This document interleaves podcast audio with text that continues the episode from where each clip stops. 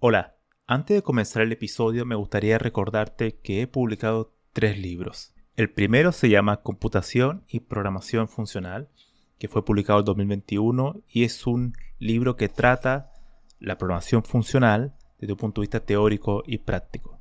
El segundo se llama Mentes Geniales, la vida y obra de 12 grandes informáticos. Esta es una obra que repasa la historia de hombres y mujeres que fueron relevantes en la historia de la computación.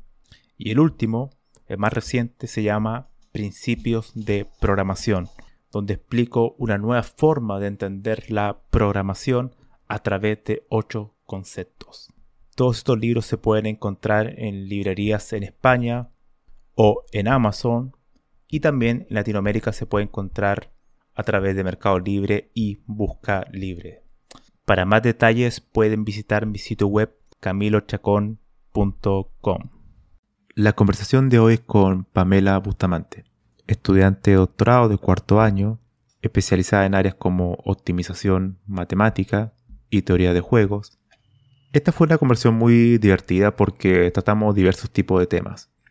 Por un lado, cuestiones más técnicas que tienen que ver con la programación y con un lenguaje de programación muy peculiar que se llama Julia.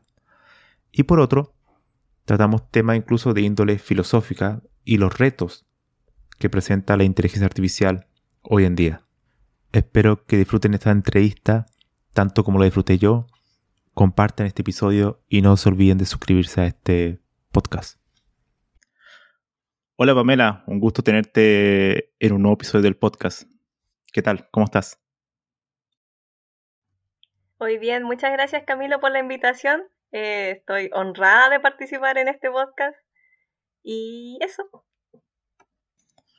No, para mí un privilegio que estés aquí. Yo te he conocido ya hace un tiempo en, Twitter, por, sobre todo por un, libro de, que habías traducido de Julia, que hablaremos más adelante en, este, en, este, en esta entrevista. Eh, me gustaría primero para, para las personas que, que nos escuchan que, que te presentaran, ¿no? que nos dieras una, una breve eh, introducción tuya. Sí, de más que sí. Eh, bueno, mi nombre es Pamela Bustamante.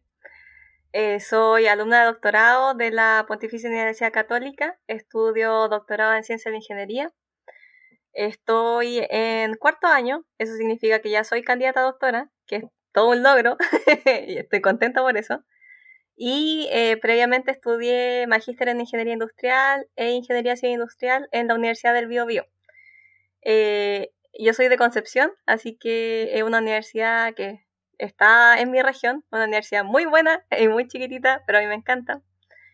Y creo que eso más que nada. Trabajo en cosas de optimización matemática, eh, ya sea eh, simplemente optimización, eh, digamos, cosas matemáticas así bien duras y también programo de repente cosas matemáticas, hago modelos eh, todo en el marco de optimización matemática, eso incluye eh, optimización entera, optimización eh, como con heurísticas, con metaheurísticas, así que ese, ese tipo de cosas son las que yo trabajo. Vale, genial. Bueno, para mí también es, genial porque es, estudias o investigas en la misma área que yo investigo. Creo que era la primera persona que invito que trabaja en el mismo campo, así que en ese sentido es genial. Eh, también, bueno, acotar que todas las universidades que mencionaste son de Chile, ¿no? Para las personas que no, son de Chile y no saben qué es bio, bio, cosas así. Bueno, esas son eh, todo en el contexto de, Chile. Vale, eh, Pamela, me gustaría comenzar un poco desde el principio. Yo sé que estudiaste ingeniería industrial, ¿no? Y el, el magíster también. Entonces me gustaría que me comentaras un poco cómo surge tu interés por la, en, en, informático, en particular en la programación, cómo surge, en qué momento fue de tu vida que, que empezaste a ver un poco de, de código. Claro. Yo creo que mi interés surge de manera, de dos maneras diferentes. Eh, lo primero fue como un interés inconsciente el otro, y el otro fue como un interés más consciente. Eh, ¿Y a qué me refiero con eso? Em, en realidad me, refiero a que, eh, bueno, mi papá estudió programación. Eh, él tiene como unos 50 años, así que estudió como en el 90. eh, que eso quiere decir que era, era todo un avanzado para su época. Y bueno, como estudió programación y como trabaja en eso todavía, em, siempre yo creo que todas las enseñanzas que recibí de mi papá siempre fueron como en estilo pseudocódigo. de repente él me decía, no, si tú haces esto, va a pasar esto, si tú haces esto otro, va a pasar esto otro. Eh, si, si tú sigues haciendo las cosas bien, entonces todo va a salir bien.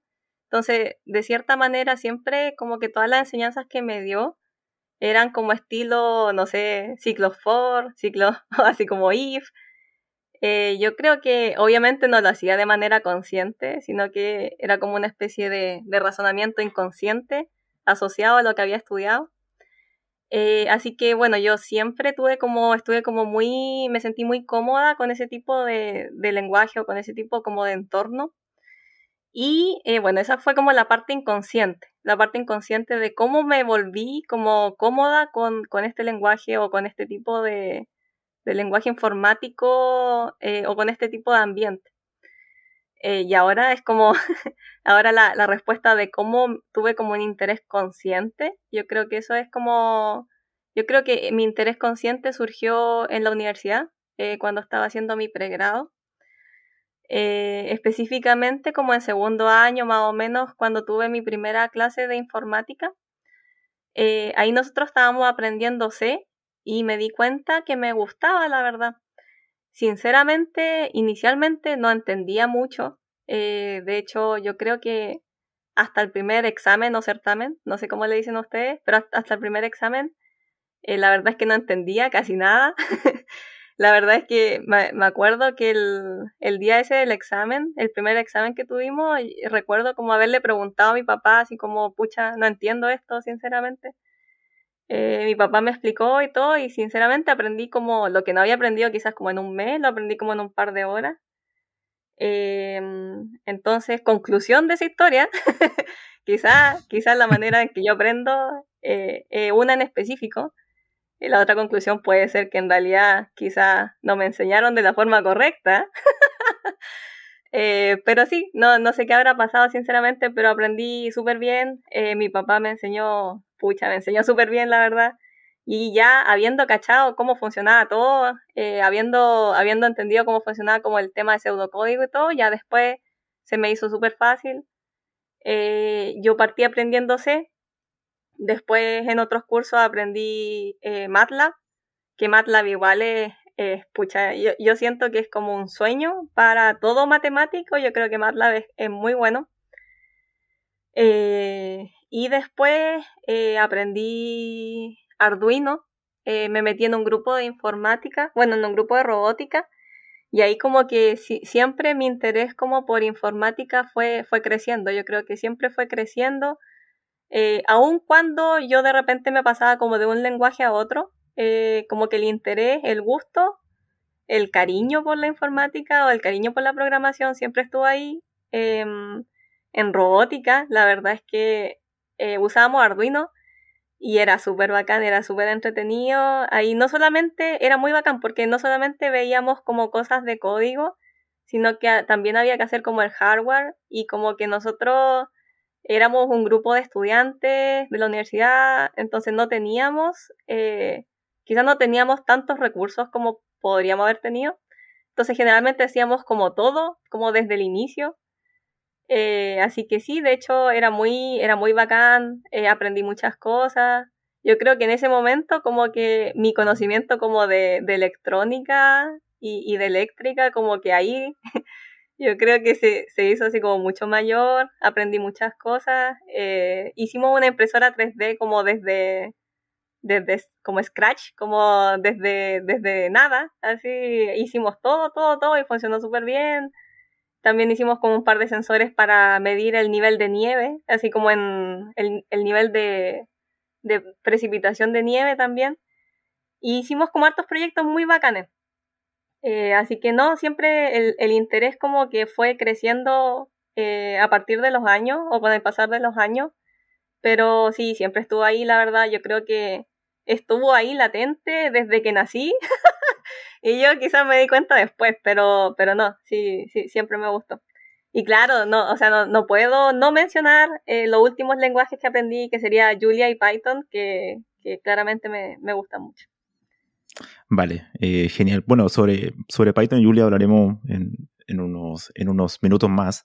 Y me gustaría preguntarte sobre el tema de, de, tu, de tu padre, ¿no? Que al final lo que me, me dice es que, que, él te enseñó más que un lenguaje o algo en particular, sino como una forma de pensar, ¿no? un, un, pensamiento más como mm. computacional, como el pseudocódigo. Entonces me, gustaría ahondar sobre eso. Em, ¿Cuál crees tú que es la importancia de, o cuando alguien quiere comenzar a programar, ¿crees que es mejor comenzar a través directamente con una herramienta, con un lenguaje en particular? ¿O hay que hacer una preparación previa, ya sea construyendo esta forma de, pensar más lógica, más abstracta, más que netamente usando una herramienta? ¿Qué, opinas sobre eso? Claro, yo creo que yo creo que aprender con pseudocódigo siempre es como una buena práctica. Eh, al menos yo siempre he visto que al menos en las universidades enseñan de esa manera, como primero pseudocódigo y después ya meterse de lleno a algún lenguaje. Eh, yo creo que em, yo creo que pseudocódigo primero es mejor porque te permite tener como la lógica, claro, como tú decías, Camilo, como adquirir la lógica y ya después la herramienta o el, o el lenguaje de programación que tú elijas podría ser cualquiera y en realidad uno ya tiene la lógica, el razonamiento y todo como para, para aprender, o sea, para aprender el lenguaje. Las cosas se hacen mucho más fáciles si uno tiene como una base de, de lógica primero, creo yo. Sí, totalmente, totalmente de acuerdo. Y mm, dijiste algo que, para, para, muchas personas no, no, no les gusta. Y me cuando dijiste que te gustó C, como tu primer lenguaje, bueno, alguna persona, no le, alguna persona debe estarse agarrando la cabeza en estos momentos. C. Me gustaría ahondar sobre eso. ¿Qué opinas sobre las personas que dicen que, que bueno, C es muy complicado y que quizás deberían aprenderse primero un lenguaje más simple, como por ejemplo Python? ¿Tú crees que, cuál, primero, es importante todavía aprender lenguaje de bajo nivel como C en, en 2022? ¿Qué, opinas sobre eso? Oh, yo creo que sí, la verdad es que a mí me gustó mucho C. Yo creo que aprender a programar con un lenguaje que es más o menos difícil, yo creo que eso eh, te da un poco más de, de herramientas para el futuro, porque ya aprendiste algo que es difícil, entonces el resto de cosas no va a ser tan difícil. Eh, aprender, con, aprender con C, quizás sí al inicio es difícil, al inicio es como frustrante, eh, las cosas no resultan bien a la primera, de repente uno quiere hacer algo chico y hay que programar como muchas líneas. Eso en Python no se ve, generalmente en Python es como que uno escribe poco y hace quizás lo mismo que sé. Pero aún así yo creo que aprender eh, de la manera difícil hace que el resto del camino sea mucho más fácil. A mí me gustó haber aprendido en C. La verdad es que no, no lo hubiera cambiado por otro lenguaje. Eh, esa obviamente es mi experiencia a partir de eh, lo, que, lo que yo viví, ¿cierto? Obviamente si alguien aprende con Python quizás va a pensar lo mismo, así como, pucha, yo no, no, me gustaría haber aprendido en otro lenguaje. Pero sí, o sea, a partir de, de, lo que yo experimenté, la verdad es que sí me gustó mucho aprender en C. Eh, fue, un, desafío, pero, pero sí me gustó. ¿Cuál fue como el concepto que, más te, el que te generó mayor desafío al aprender en, C? ¿Tienes alguno en particular que haya sido como el más complicado?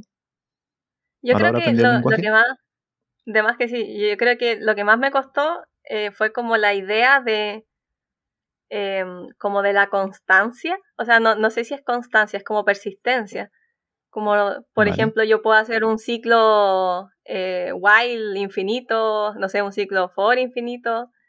Eso quizá me, me, costó como entenderlo porque yo decía, pero ¿y cómo? Como que hay, hay sentido de infinito, las cosas pueden ser infinitas. Lo otro que me costó igual fue, quizás son cosas muy básicas, pero bueno, es lo que me costó al inicio. Quizá también igual me costó, eh, por ejemplo, cuando las funciones retornan algo, yo creo que nunca nadie me pudo explicar bien cómo funcionaba la, el return y, por, por, ejemplo, yo ahora lo encuentro como re fácil, pero no sé, no sé, nadie, nadie me explicó bien cómo funcionaba, entonces yo decía ya, pero ¿y por qué? ¿Por qué tiene que retornar algo si en realidad, por ejemplo, yo puedo hacerle print a una función y me muestra todo lo que necesito? Pero claro, como que yo decía, ¿para qué necesito return? Y no, y, ahí como que con el tiempo me fui dando cuenta de que, claro, sí tenía utilidad, pero el hecho, el hecho de que nadie te explique como con pera y manzana cómo funcionan las cosas y para qué funcionan las cosas, yo creo que eso es lo que más me costó. Sí, bueno, e-, ese, tipo de cosas como que al principio uno te genera como un golpe, un golpe en el sentido de que muchas veces como cuestiones, conceptos como muy abstractos que cuando recién estás comenzando y aparte con un lenguaje como sé que es bastante estricto, la sintaxis se vuelve muy complicado. ¿Tuviste experiencia con los punteros? La verdad es que sí, sí, sí tuve, pero eh, puntero en C, sinceramente yo no me acuerdo mucho. Y igual, sí, ese, ese es un tema que igual me costó entender. Eh, como que siento que la forma de explicar influye mucho en, en entender lo que es puntero o, o, el concepto de puntero. Yo creo que lo llegué a entender un poco mejor en Python o en Julia. La verdad es que con C yo creo que sí, me, e, era como un poco difícil de entender. ¿Y, y el, el, tema del índice de los arreglos? Ese también es como un algo típico, ¿no? De que alguna gente no entiende que el índice parta en cero y no en uno, ¿no? ¿Sufriste alguna vez con eso, no? Sí, de hecho, como que eh, Julia parte en uno, ¿cierto? Pero C, C, parte en cero y Python parte en cero. Entonces, sí, sí es, es como raro eso porque de repente uno dice ya como que el cero es el inicio, pero no siempre, depende del lenguaje. Entonces, sí es, extraño. Deberían ponerse todos de acuerdo ¿ah? para que uno no tenga problemas. Pero sí. claro. Em, pasando al tema de, tu área más de, especialización, de optimización en particular, em, me gustaría preguntarte, ya que tienes como, cuando uno trabaja en esa área es como un área, es como una intersección, ¿no? Entre la informática y la matemática, ¿no? Es como los mm. dos mundos se están un poco unidos. Entonces me gustaría preguntarte, eh, de un aspecto muy general, ¿cuál es para ti o según tu experiencia la relación que existe entre la informática con la, con la matemática? Y en particular si un informático es mejor informático o, su forma de pensar es mejor al momento de resolver problemas sabiendo matemática. Eh, ¿Qué opinas mm. sobre, sobre ese tema? La verdad es que yo creo que un informático puede no saber matemática y aún así ser buen informático. Bueno, todo depende del, área en que se desarrolle, ¿cierto? Eh, por ejemplo, si está trabajando en data science, yo creo que sí, matemática es como bien fundamental. Pero, por ejemplo, en otras cosas, quizás eh, hacer base de datos o, no sé, eh, frontend, eh, quizás ahí matemática no es tan importante. Em, entonces sí, yo creo que yo creo que un matemático que sabe informática o un, o un informático que sabe matemática eh, va a tener como ciertas ventajas en algunas áreas, pero no necesariamente en otras. Eh, ¿Y cuál es la relación entre matemática e informática? Pucha, es que yo, yo creo que como yo, creo que a mí me gusta mucho matemática. Eh, yo creo que a ti, Camila, igual te gusta mucho. Entonces, yo veo que hay matemática en todo lo que nos rodea, no necesariamente en informática. Entonces, a partir de, esa, de ese razonamiento, yo creo que como que la, vida no existe sin matemática. Eh, la vida está como hecha o, puede, puede, ser pensada como una serie de patrones que nosotros vemos eh, y, todo puede ser visto así. De hecho, cosas de informática, uno igual puede ver como cosas de informática de una manera más matemática. Eh, por ejemplo, esta como típica serie de Fibonacci que como que uno programa bueno, como que ahí sí o sí está como la relación entre informática y matemática.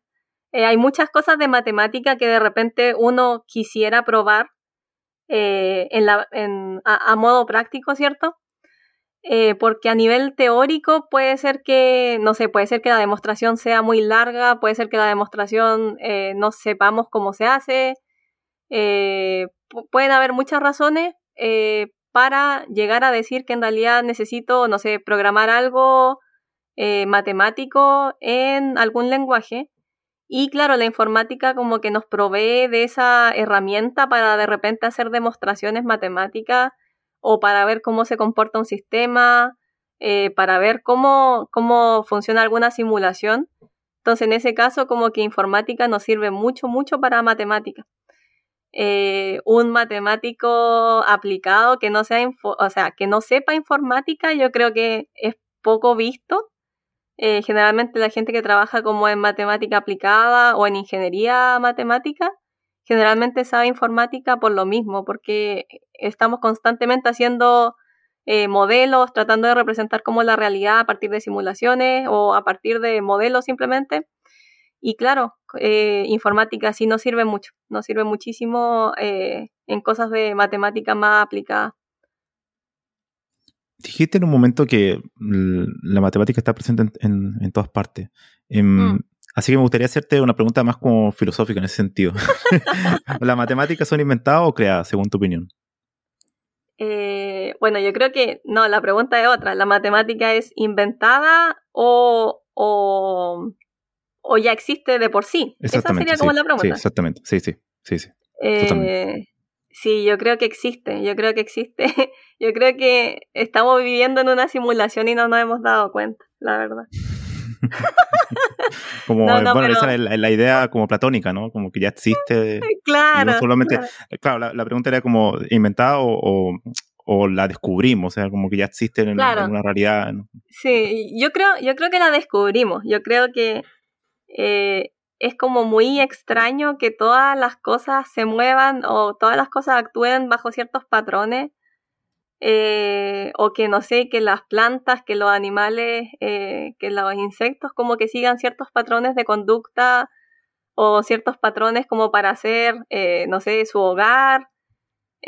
por ejemplo, los panales de abeja de repente tienen como una forma bien como bonita, como de hexágono, y eso tiene como toda una, una matemática detrás.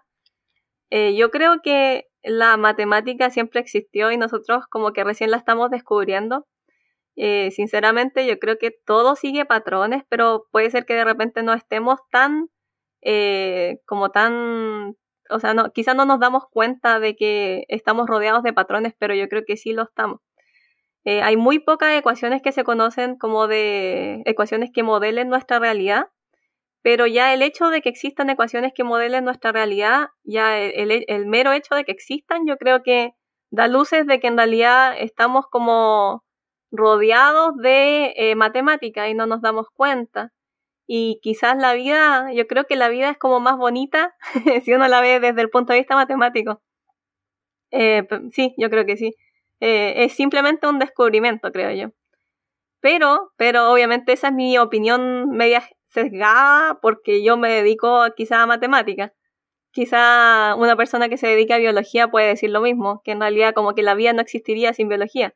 O quizá una persona que se dedica a química también diría lo mismo, como que todos somos, no sé, eh, mezcla de elementos químicos.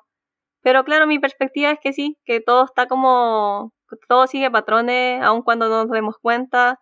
De repente, yo, yo sé que obviamente siempre hay como un elemento como de azar, ¿cierto? Un, elemento azaroso. Eh, la vida no es determinística, siempre pasan cosas como que no esperamos. Eh, pero aún así, aún así, las ecuaciones sí pueden, pueden como considerar un, un elemento no determinístico. Entonces sí, la, la, verdad es que yo de repente no sé, no sé, no sé si es como algo que les pasa a todos los matemáticos o a la gente que se dedica a matemática, pero sí, yo siento que de repente como que yo voy caminando y yo digo, oh, como que podría ser eso como una ecuación de de tal y tal o podríamos modelar este comportamiento de tal y tal manera, como que ese tipo de cosas yo creo que, claro, yo las veo así porque, porque me dedico a eso, pero sí, eh, yo creo que un, un descubrimiento solamente. Hay otro tema que, que, me gustaría preguntarte sobre la informática en particular, porque al final otra diferencia que puede tener la informática es que, a diferencia de, de las ciencias naturales, que es una ciencia en, cierta medida artificial, ¿no? Que al final fue creada por, por humanos, el hardware, todo eso es construido y en realidad los software son, son construcciones que no, no, estamos descubriendo, ¿no? Como la ley de la naturaleza. Entonces, me gustaría preguntarte sobre el, ¿qué crees tú sobre el tema de los errores del software, en el sentido de los bugs? El otro día vi una pregunta en Twitter que alguien pregunta, eh, ¿son totalmente evitables eh, los errores en el software? Sobre todo pensando que tú has trabajado en el tema de algoritmos, de heurística, donde hay componentes azarosos, todo ese tipo de cuestiones. ¿Tú crees que hay algún, ¿Hay manera de evitar que un software tenga errores o que alguna vez va a haber software que no tenga errores? ¿O siempre vamos a tener que vivir con ello y vamos a tener que hacer pruebas constantemente? Bueno, yo creo que mm, yo creo que eh, cualquier sistema que nosotros creemos como seres humanos eh, siempre va a tener una parte de nosotros en el sentido de que el ser humano no es perfecto.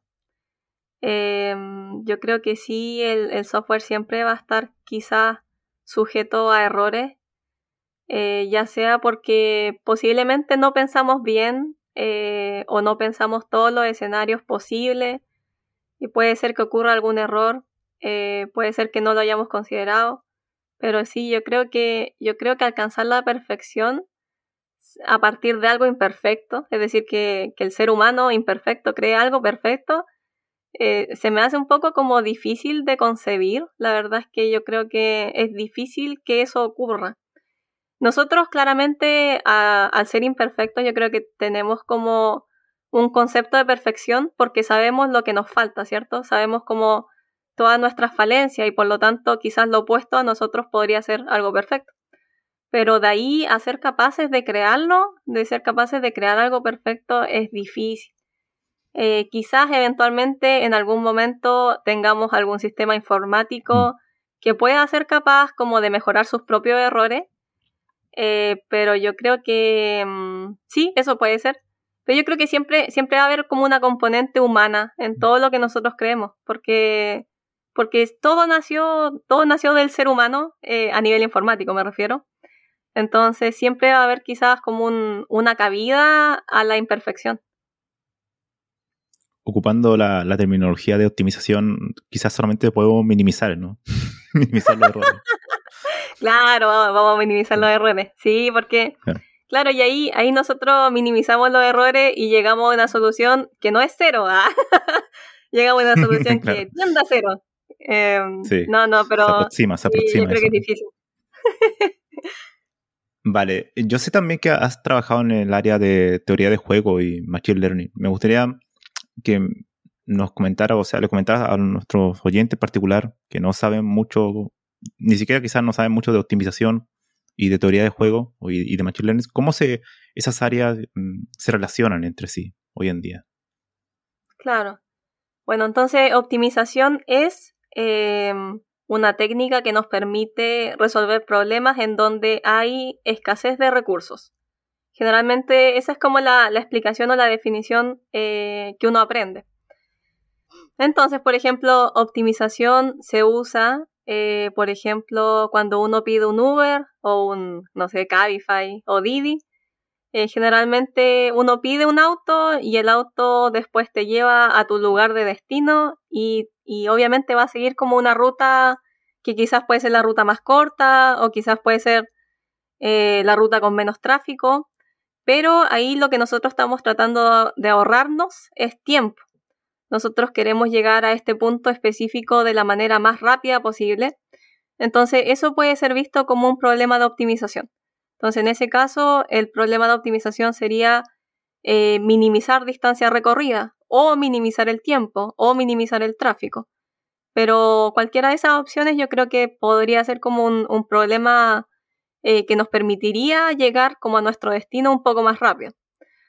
Em, y eh, cuál es la relación con, con Machine Learning y con teoría de juegos. Bueno, teoría de juegos, por otra parte, es, eh, es el estudio de interacciones entre entidades que pueden ser seres humanos o empresas o cualquier, cualquier tipo de institución. Entonces, eh, lo que hacemos en teoría de juego es que estudiamos como el comportamiento de cooperación y de competencia. Por ejemplo, imagínate que yo soy una empresa, eh, no sé, que vende eh, cierto producto y Camilo es otra empresa que vende el mismo producto. Entonces nosotros somos competencia. claro, yo, yo quiero quebrarte. ya, entonces, por ejemplo, ya en ese, en ese caso, claro, yo, yo quiero eh, adquirir o capturar como la mayor cantidad de personas posible para que todos me compren a mí y no a Camilo, no, a la otra empresa. Entonces, ese tipo de, de, comportamiento, ese es un comportamiento de, competencia.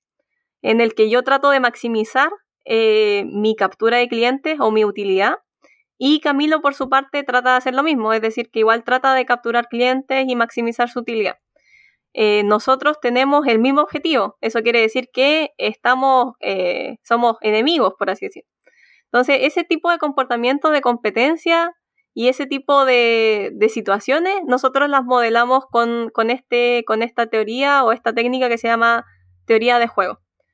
Eh, entonces ahí nosotros no solamente nos enfocamos en ese tipo de problemas como económicos, sino que también podemos enfocarnos en otros problemas como, por ejemplo, de seguridad, en el que, por ejemplo, yo, yo ya no soy una empresa, sino que yo puedo ser eh, un ladrón, por ejemplo, y Camilo es una empresa y yo quiero entrar a robar a la empresa de, Camilo. Gracias. Entonces, en ese, claro, ya siempre tratando de, de hacerte la vida más difícil. Y claro, ahí yo, yo lo que estoy haciendo es como tratar de maximizar mi, mi beneficio, ¿cierto? No me importa, no me importa si tú pierdes beneficio. Y por, por otra parte, eh, Camilo, que sería la empresa que está como, que sufre el robo, va a tratar de defenderse. Quizá va a poner cámaras de seguridad, quizá va a poner como, no sé, policía. Eh, todo ese tipo como de, de, acciones que cada uno toma eh, en contextos como de competencia Todas esas cosas son estudiadas por teoría de juego. Eh, así que no, es como un tema muy, muy interesante. Bueno, entonces ahora, ¿cómo se, ¿cómo se junta optimización matemática con teoría de juego? Bueno, entonces, teoría de juego, nosotros lo que siempre tratamos de hacer es como maximizar nuestra utilidad, eh, tomando en cuenta que hay otra persona o otra entidad que igual está tratando de hacer lo mismo. Es decir, que nosotros dos estamos tratando de optimizar la utilidad, eh, aun cuando nuestra utilidad sea como, como contraria. Es decir, yo gano y tú pierdes en realidad pero aún así nosotros dos estamos tratando de ganar. Entonces, ese tipo de problema lo que está haciendo por detrás, o, quizás no por detrás, sino que bien, bien explícito lo que trata de hacer es que trata de maximizar utilidad. Eh, y quizás visto de otra manera, eh, por ejemplo, en el caso de seguridad, yo trato, si yo fuera el ladrón, yo trato de maximizar el daño. Eh, la empresa trata de maximizar o minimizar el daño en realidad o maximizar su, su recompensa por no ser robado, por así decir. Entonces, ese tipo de situaciones nosotros siempre estamos tratando de verlo desde un punto de vista en el que estamos maximizando o minimizando algo. Entonces, ahí se junta teoría de juegos con optimización. Y ahora, ahora, ¿cómo se junta con Machine Learning? bueno, espero que se, que se, haya entendido hasta el momento. ¿Ah? Chan Chan. claro, Chan Chan. Eh, bueno, entonces Machine Learning, eh, al menos de la manera en que yo lo veo, es que, por ejemplo, nosotros utilizamos eh, técnicas de optimización matemática y de repente estos problemas, como estamos trabajando en contextos reales, estos problemas empiezan a ser muy grandes, empiezan a escalar mucho. Eso quiere decir que no tenemos, no sé, pues no tenemos cinco posibles ladrones, sino que tenemos 100 posibles ladrones quizá las cosas que no pueden, nos pueden robar no son 10, sino que son 1000. Entonces, en contextos reales, este tipo de problemas empieza a ser muy pesado de resolver.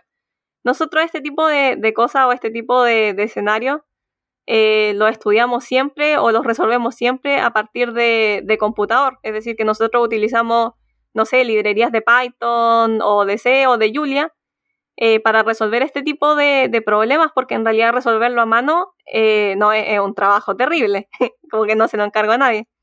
Entonces nosotros utilizamos eh, técnicas como de programación para resolver estas cosas. Pero el problema es que como empiezan a ser los problemas tan grandes, de repente estas técnicas de optimización como que no, no te sirve tanto para resolver problemas reales porque se empieza a demorar mucho ya no estamos hablando de una hora, de dos horas, sino que estamos hablando, no sé, de 20 horas, de un par de días, en el que el código está corriendo y que no llega a ninguna solución. Entonces, en ese tipo de situaciones, eh, de repente podemos utilizar Machine Learning. Machine Learning nos, nos permitiría quizás llegar a una solución eh, más, o, más o menos buena, es decir, que no necesariamente va a ser la mejor solución, pero sí es una solución prudente, una solución que nos sirve, eh, dado que posiblemente necesitemos la solución ahora. O sea, no, los problemas en la vida real, por ejemplo, si yo estoy trabajando en una empresa, yo no puedo decir, bueno, bueno jefe, eh, yo le tengo la solución en, no sé, en un año más. porque no funciona así. Generalmente los problemas son bien urgentes. Entonces, en ese tipo de situaciones yo creo que sí podemos utilizar eh, Machine Learning y, es súper útil eh, para tener como soluciones, por ejemplo, aproximadas, que quizás a partir de técnicas de optimización nosotros podemos mejorar, pero sí son soluciones súper buenas por lo general, eh, que nos sirven para, para los contextos reales, es decir, situaciones en las que necesitamos soluciones ahora. Vale, el tema de, de Machine Learning me gustaría llevar también al, tema de, de, los algoritmos de aproximación, ¿no? Metaheurística. Mm. Porque, claro, dijiste que Machine Learning son respuestas de, aproximadas también, ¿no? Mm. ¿Cómo se lo relaciona? Porque al final Machine Learning es como la idea de usar los datos históricos, ¿no? Como, ¿Cómo se, se relaciona o, cuál es la diferencia que tiene con técnicas eh, heurísticas? Claro, yo, yo ahí siento que de repente se mezcla un poco esos dos conceptos. Eh, yo creo que de repente uno puede utilizar eh, técnicas em, de Machine Learning o de inteligencia artificial para resolver algunos problemas de optimización. Y ahí, en ese caso, en ese caso, el término de heurística con el término de inteligencia artificial, yo creo que eh, pasa a ser como casi casi lo mismo, en el sentido de que, eh, o sea, en, el entendimiento de que una heurística es algo que nos permite obtener una solución aproximada. Yo creo que un algoritmo de inteligencia artificial eh, permite hacer lo mismo. así que posiblemente como que ambos se puedan utilizar como para lo mismo en este tipo de cosas, en este tipo de problemática. Y Machine Learning, entendiéndolo como, el uso de datos históricos, eh, eh, utilizándolo claramente con modelos. Eh, obviamente, la utilización de datos históricos es súper necesaria cuando estamos trabajando con problemas reales. de repente nosotros pensamos que un modelo puede ser así y así y con ciertas ecuaciones y ya, pero eh, si nos damos cuenta de la data histórica, posiblemente nuestros modelos no den o no estén como, como concordantes con los datos reales. Entonces los datos reales siempre nos van a servir para nutrir nuestro modelo, para hacer que nuestro modelo sea un poco más cercano a la realidad. Y claro, eso, eso siempre nosotros lo podemos hacer, eh, no sé, a, partir de quizás predicciones, eh, quizás con otras técnicas de Machine Learning, pero sí, el uso de datos históricos es súper relevante. Yo creo que en optimización matemática, eh, de repente nosotros no utilizamos mucho datos históricos, sinceramente.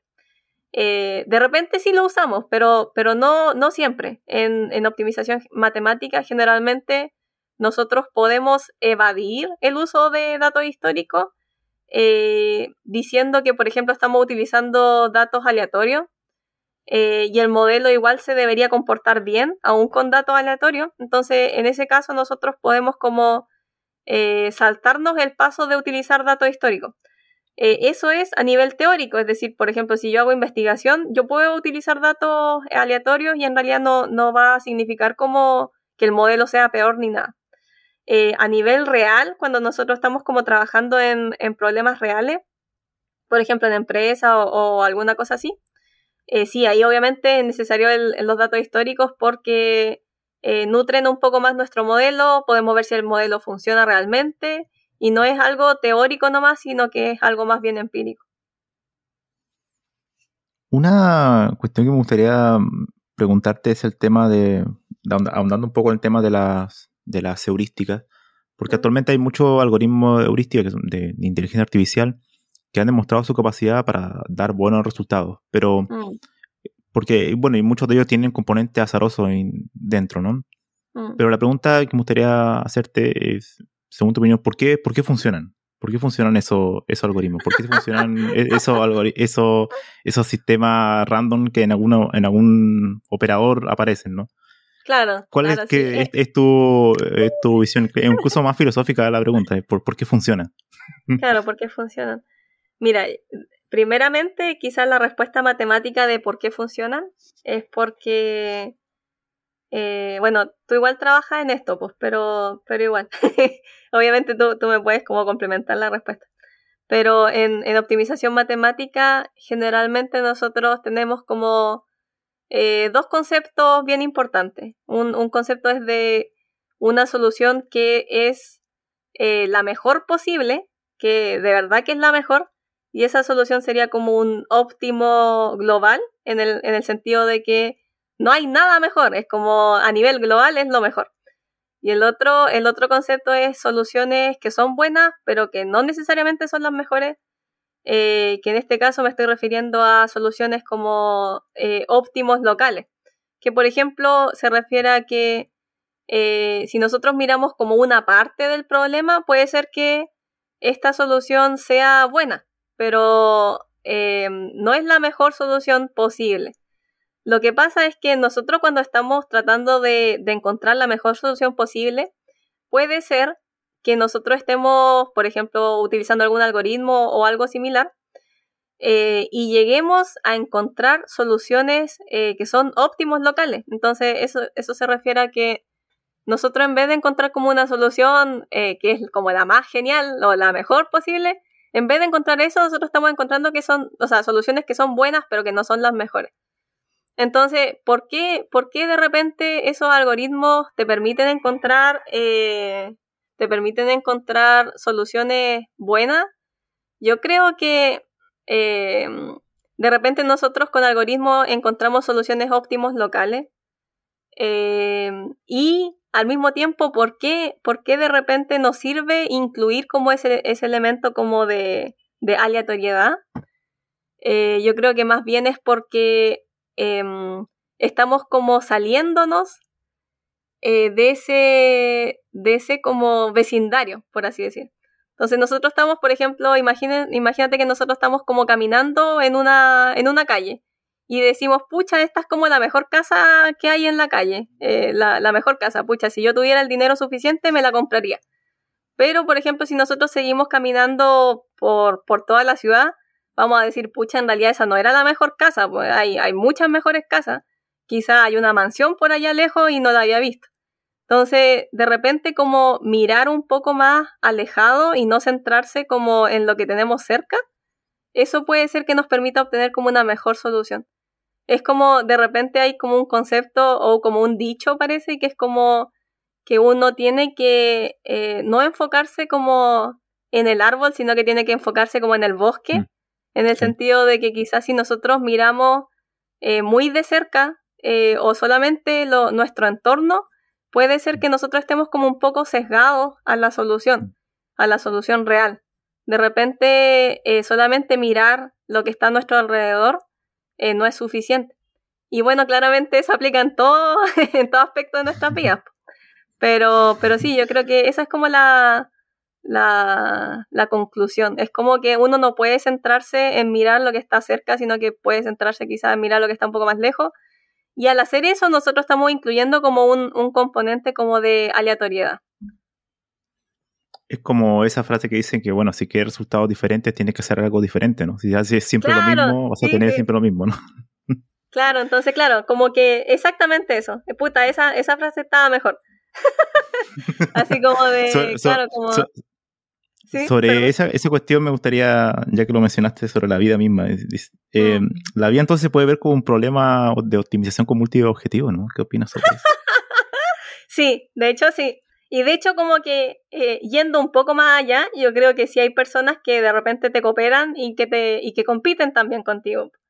Entonces sí, yo creo que sí. De hecho, em, sí, yo creo que todo se puede ver como un problema de optimización.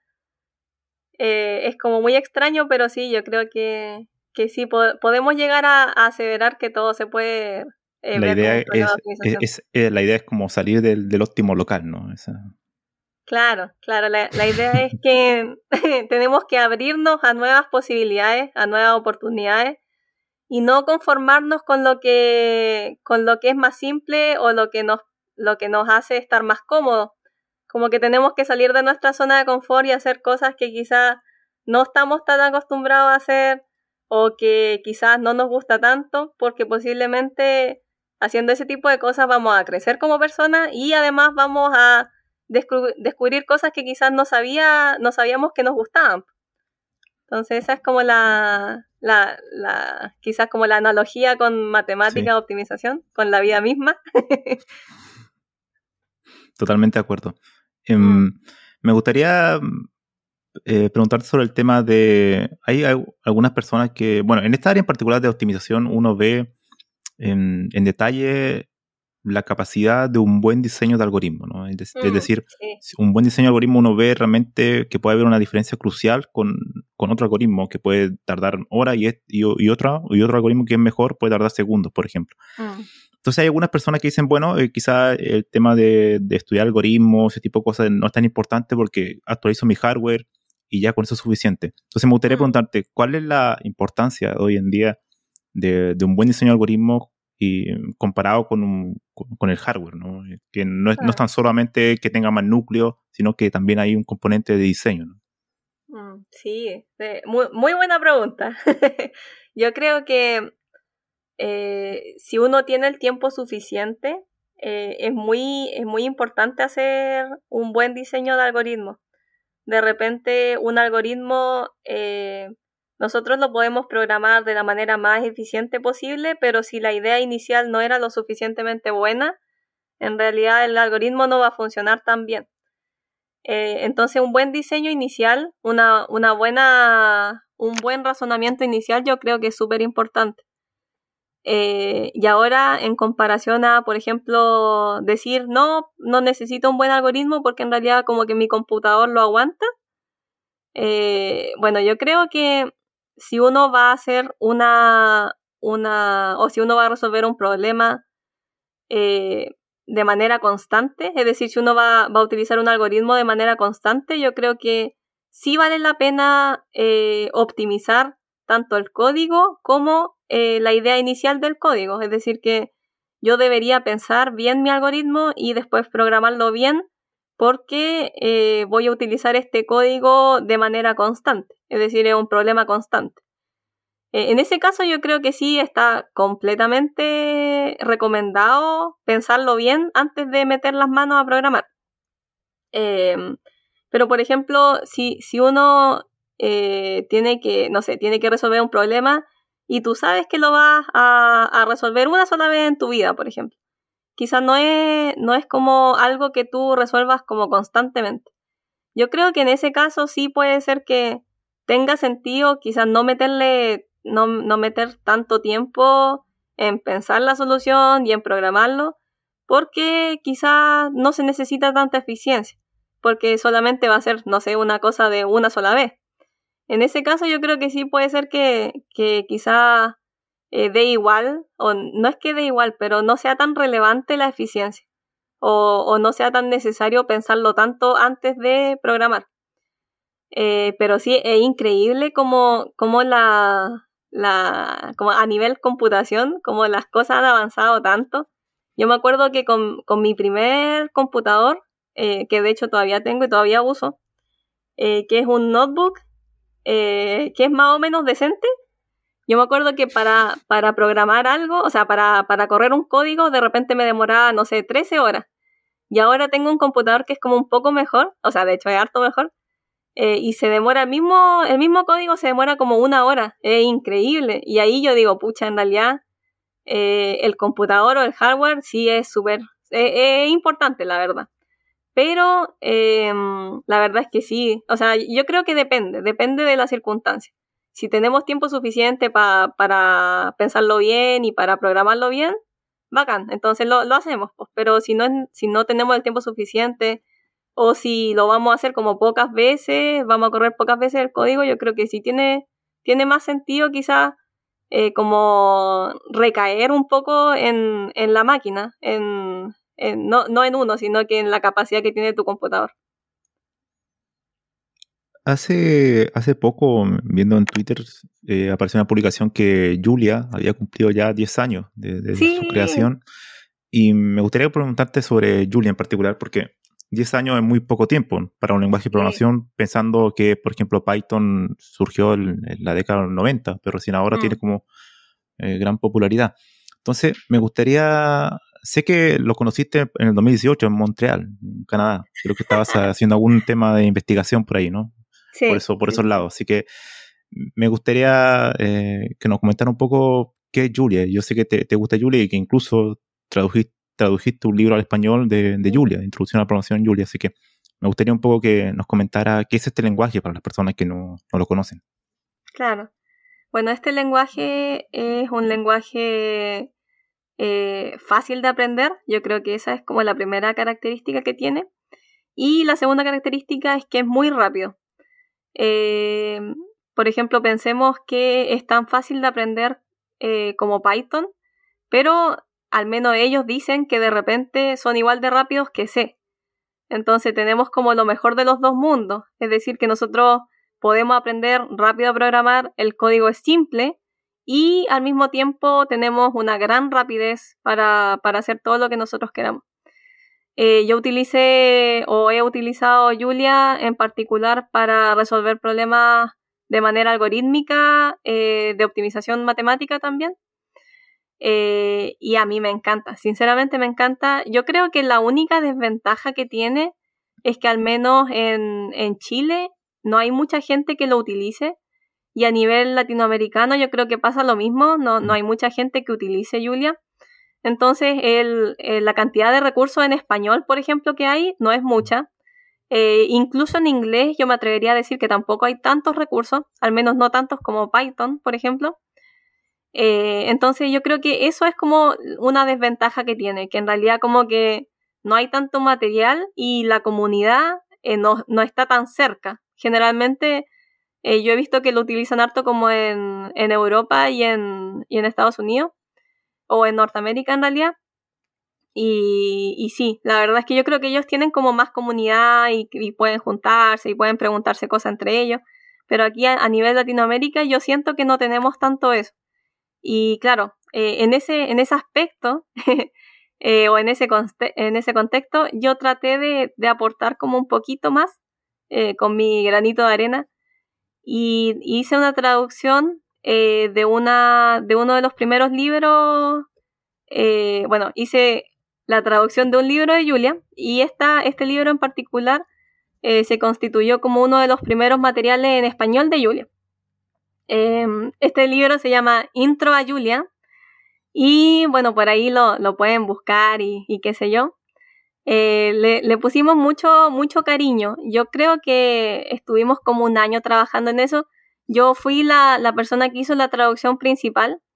Eh, había otra persona eh, que se llamaba Chris Peel, que me ayudaba igual con, con la compilación del libro como para pasarlo a página. Y también hubo un par de personas más que me, colaboraron también con, con cosas como de traducción como más, más pequeñas o más, más detalle. Pero sí fue, claro, fue como el primer o uno de los primeros materiales en español de Julia que hubo. Y claro, fue, fue un proceso muy bueno, fue muy bacán, fue muy entretenido. Y claro, en el proceso yo creo que igual eh, yo aprendí eh, más Julia porque quizás solamente yo sabía Julia como aplicaba en contextos como de, optimización matemática y ahí como que haciendo o traduciendo el libro yo creo que aprendí un poco más. Así que sí, fue, fue bueno, así como por, por todas las razones posibles fue bueno. ¿Cuál fue el, reto más difícil de, traducir un libro técnico? Oh, yo creo, yo creo que fue que de repente habían como palabras que yo no sabía cómo traducir por ejemplo, em, eh, ya quizás son palabras que sí tienen traducción, pero me, costó, por ejemplo, multithread, eh, debugging, em, no sé, palabras así como más extrañas, como, como ese tipo de cosas, como traducir palabras que quizá en la traducción no se usa tanto eh, en español, digo yo. ese tipo de cosas sí me, me costó, porque en realidad yo decía, pucha, ¿Cómo, ¿Cómo hago la traducción? O no hago la traducción o lo dejo así nomás. Y la otra cosa que, que costó igual fue eh, de repente como saber eh, o, hacer la decisión de si usamos eh, como un, un, lenguaje formal o un lenguaje más bien informal. Yo creo que la, la, gracia que tiene el inglés es que nosotros, bueno, en español nosotros tenemos tú y usted, ¿cierto? Y bueno, quizás vosotros, sí, sí, está, sí, sí, desde un punto de vista de España. Pero, pero claro, como que en inglés solamente yo nomás, y eso. Entonces, em, como que esa decisión de, decidir si ser informal o formal, yo creo que eso, eso fue difícil. Y además de difícil, fue, o sea, además de, que la decisión fue difícil, fue difícil como ser coherente en todos los capítulos, porque de repente, no sé, yo estaba traduciendo y decía así como, pucha, eh, de veras que tenía que escribir, que escribir, no sé, en modo formal. Y tenía que cambiar algunas cosas y todo. Eh, más que nada eso. Em, sobre el tema de, entonces entiendo que decidiste eh, traducir los términos en inglés al español, ¿no? Sí, sí, sí, sí. De hecho, o sea, siempre y cuando se pudiera, hicimos, hicimos traducciones. Vale, porque hay algunos libros que han, lo mantienen en, inglés directamente. Claro, sí, pero de repente em, yo creo que para, para que el, para que la o sea, para que los lenguajes de programación sean un poco más cercanos, yo creo que sí debería tener como debería apelar a tu idioma, creo yo. Entonces tratamos de hacer traducciones eh, siempre y cuando se pudiera, siempre y cuando la palabra existiera. Eh, sí, sí hicimos traducciones. Con respecto a, Python, porque de seguro hay mucha gente que está escuchando este episodio y sabe Python, pero no Julia. ¿Cuál es la ventaja que tú le ves a, Julia sobre, sobre Python? Oh, yo creo que la, ventaja principal de Julia es que eh, puede ser muy rápido y no hay, que, no hay que esforzarse mucho para que el lenguaje sea rápido. Eh, me refiero a que, por ejemplo, en Python yo creo que uno puede alcanzar la misma eficiencia que Julia, pero quizá hay que hacer un poco más de cosas.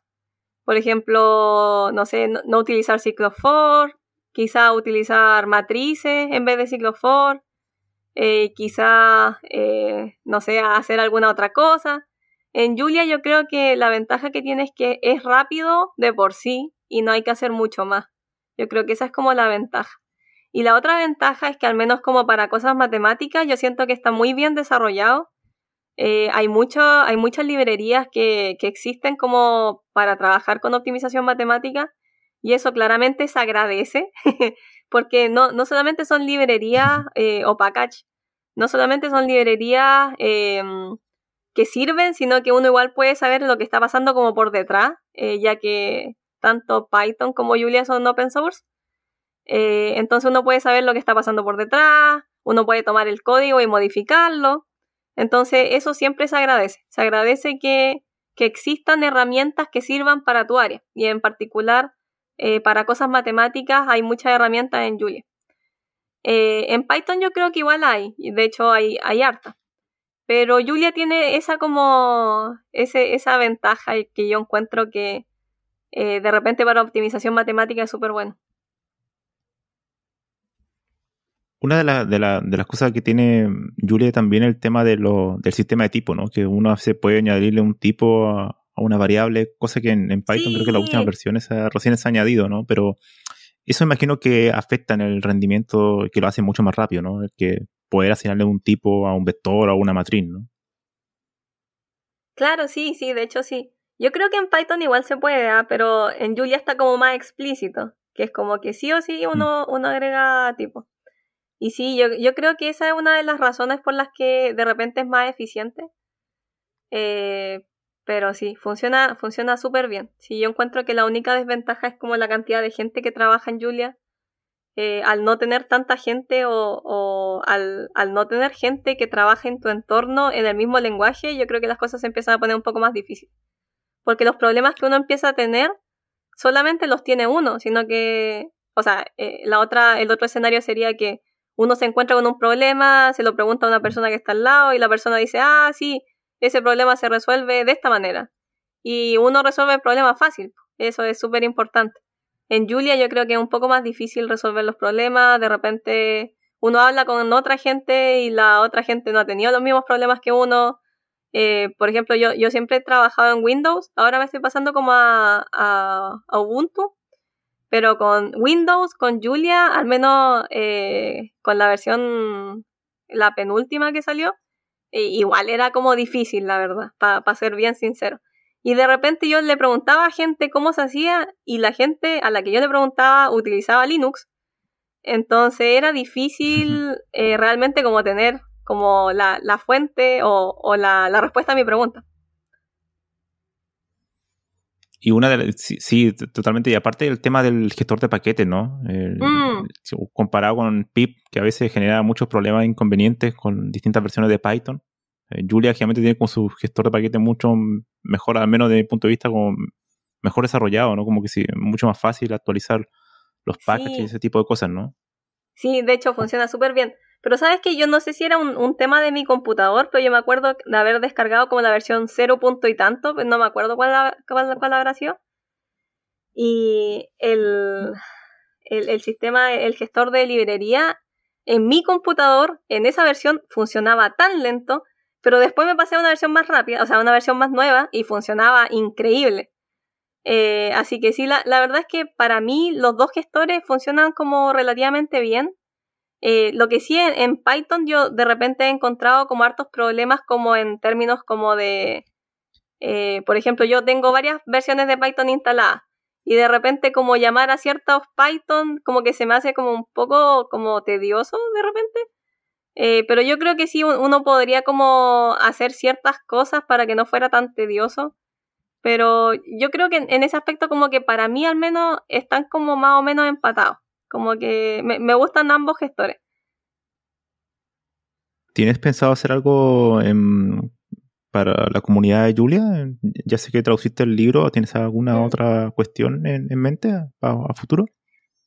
La verdad es que sí. O sea, yo, yo tengo como varias ideas. No sé realmente si eventualmente las voy a hacer. Pero de que tengo ideas sí eh, por ejemplo, en algún momento em, me gustaría como crear una especie de, comunidad de Julia aquí en Chile. Em, yo creo que somos lo suficiente como para poder tener una comunidad eh, bien constituida eh, y además que nos podría servir como para que nosotros pudiéramos, no sé, apoyarnos entre nosotros, resolver algunas dudas con código, sería como súper bueno. Em, así que eso, eso sí que es como un plan que tengo a futuro. Eh, yo en Julia participo en la comunidad, pero es como una comunidad más bien como em, no, no latinoamericana, sino que una comunidad más bien como de Estados Unidos, por así decirlo. Mm. Eh, participo en Julia Diversity and Inclusion, que es como un grupo de Julia que como que aboga por la diversidad en Julia y cada, cada uno trata de aportar eh, desde su punto de vista, ¿cierto? Desde su problemática quizás. Eh, yo he tratado de aportar como con traducciones. Eh, hay otras personas que han tratado de aportar, por ejemplo, en, en otro tipo de, de, problemáticas, por ejemplo, personas que no, que no ven para charlas como de conferencia, o personas que no escuchan en charlas, o sea, las charlas, como que siempre se trata de hacer como un material como más descriptivo, eh, como material como más inclusivo, eh, y en eso trabajan otras personas. Entonces como que cada uno trata de, aportar como su granito de arena. Eh, yo trato como de, aportar en el sentido de traducciones, porque yo creo que, claro, como que las traducciones o, o quizás hacer el material un poco más accesible es súper importante para hacer crecer la comunidad Em, de repente hay mucho, o sea, no sé si hay tanto material, pero hay mucho más material en inglés que en español. Entonces eso igual como que es importante, es relevante para una persona que está eh, recién aprendiendo Julia porque uno no solamente tiene que eh, sobrepasar como la barrera del lenguaje, que obviamente como que siempre hay una barrera al aprender, siempre como que al inicio puede ser que cueste un poco, sino que eh, no solamente es esa barrera como de, de aprendizaje, sino que también está la barrera del lenguaje. Entonces, para aprender cualquier lenguaje yo creo que debería ser como lo más fácil posible, lo más directo posible y no poner como tantas trabas de que, pucha, tienes que saber inglés primero y después eh, puedes aprender, pero tu inglés mm. tiene que ser bueno porque tienes que leer hartas cosas. Eh, no, no, no debería ser así. Al menos, al menos como desde mi perspectiva no, no debería ser así. En ese mismo como contexto, claro, como que siempre eh, estoy trabajando como en traducciones o, tengo pensado trabajar en traducciones, pero más que nada es eh, ese es como mi, mi, aporte. ¿No has pensado en escribir un libro? La verdad es que sí, pero yo siento que de repente, em, de repente con el tema del doctorado, como que estoy un poco limitada de tiempo. Entonces, eh, sí, como que ganas no me faltan, la verdad. Quizás lo que me falta un poquito más de tiempo. De repente uno tiene tiempo, pero es como, me refiero como al tiempo mental, como de, eh, como de, pucha, no, no estar cansada escribiendo, pues a eso me refiero. Claro. Pero sí, me, me gustaría, Caleta, de hecho, escribir algún libro en español porque creo que no hay muchos eh, de Julia. Eh, lo otro que había pensado igual es como, por ejemplo, eh, hacer como traducciones automáticas, como meter traducciones automáticas, por ejemplo, en charlas o, o incluso en código, así como los comentarios de un código, hacer que se traduzca como automáticamente. Yo encuentro que esa idea es como muy bacán. Eh, yo me acuerdo que en, el grupo de, Julia como que lo conversamos, eh, hacer como traducciones automáticas de código. Eh, pero una especie como de plugin, hace como una biblioteca. Claro, como una especie de plugin, sí. Ah, vale. Genial. Pero sí, como que me, me, gustaría escribir un libro y quizás hacer otras cosas. Eh, con Dios mediante, con, con el tiempo mediante. Pero sí. hace poco salió la, noticia de la, bueno, de la empresa DeepMind que hizo un proyecto que se llama AlphaCode, que era un generador de código automático para programación competitiva, ¿no? Este tipo de, mm. de empresas como TotCode o Codeforce, creo que ellos se basaron, donde hay un problema en particular y hay muchos programadores compitiendo, desarrollando algoritmos. Y la cosa es que su sistema, bueno, eh, automáticamente su modelo generaba código y creo que iba bastante bien, o sea, está como en la mitad de la tabla de la competencia. ¿Tú crees que... ¿Qué opinas sobre eso? ¿Tú crees que a futuro la programación podrá ser automatizada o alguna área de la programación van a poder ser automatizadas? Yo creo que sí, yo creo que sí, pero al menos desde mi perspectiva quizás un poco... Eh, quizás quizá sin, sin tanto conocimiento en el tema de automatización. Eh, yo creo que sí, sí va a poder ser, pero yo creo que siempre se va a necesitar como un input humano. Por ejemplo, eh, creo que este, este algoritmo que tú me comentas, eh, lo primero que necesita es como el problema en sí, ¿cierto? Entonces siempre, yo creo que siempre uno va a necesitar como una especie de base, ya sea, no sé, como, bueno, imagínate, yo quiero hacer una base de datos y le digo al programa, no sé, ya, ármame una base de datos. Eh, claro, quizá eso igual es, eh, como es automatización, ¿cierto? Pero aún así eh, se necesita como una instrucción humana al inicio. la pregunta es si realmente a futuro vamos a, a quizás prescindir de esa instrucción humana inicial. bueno, ahí es como difícil saber. Yo quizá mi, mi intuición dice que posiblemente eh, sí, se van a, sí se va a necesitar quizá una instrucción humana al inicio. Porque si no, como que el, no sé, el, programa como que para qué podría funcionar. En realidad como que siempre hay una, un objetivo. Y ese objetivo como que yo creo que lo tenemos los seres humanos. Por ahora. Después posiblemente, claro, los, quizá, mm. quizás los algoritmos puede ser que tomen conciencia de sí mismos eh, igual es muy extraño, ¿ah? De repente como que yo he visto noticias de gente que se casa como con, como con programas, como con programas de inteligencia artificial. ¿Que se casan? Eh, sí, como, como, como matrimonio, po. ¿Ah, sí? Sí. No sabía, no sabía eso. Hay, hay, un, hay, un, hay, un, submundo por ahí que no lo sabía. cuéntame un poco más sobre eso. Mira, es que la verdad es que yo, yo igual cacho re poco. Pero, pero sí como que hay gente que de repente como que tiene relaciones eh, como a nivel interpersonal, o sea, como relaciones románticas eh, con, con algoritmos, por ejemplo.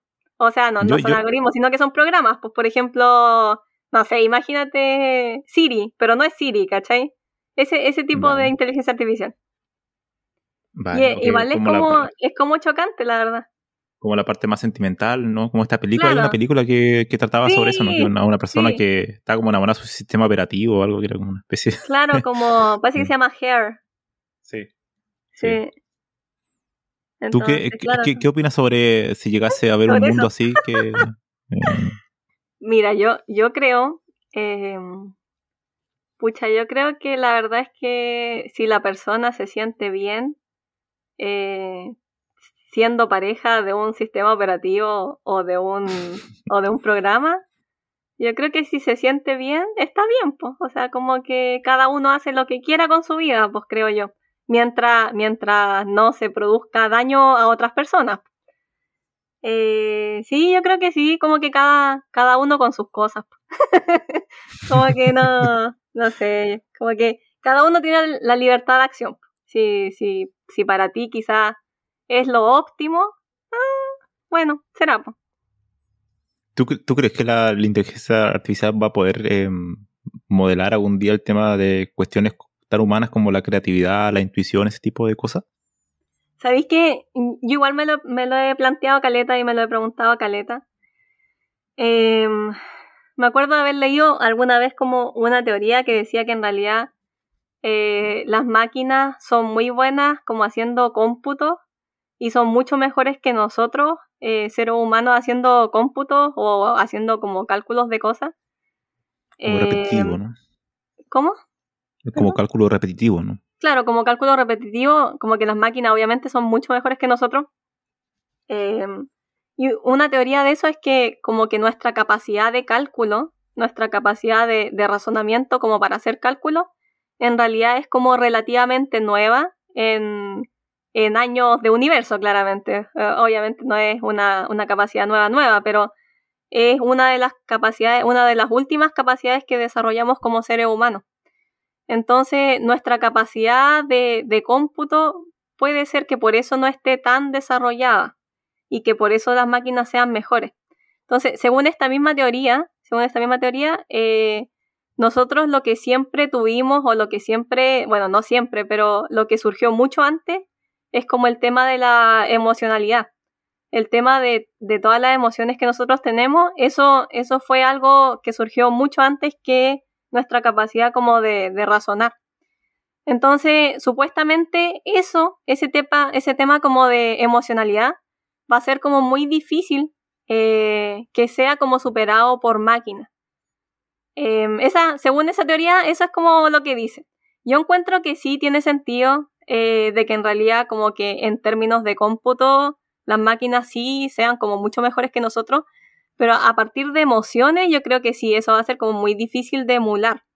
Muy difícil de emular porque en realidad em, como que todo, toda emoción va a ser basada como en, no sé, pues en, un sistema como de reglas o de... Bueno, sí, pues un sistema de reglas fijas pero de repente como que el ser humano no es, no es tan como determinístico. Entonces habría que incluir como una especie de, de factor así, no determinístico, como de emociones. Pero aún así es difícil, es difícil como eh, poder modelar emociones, yo creo que igual es complicado.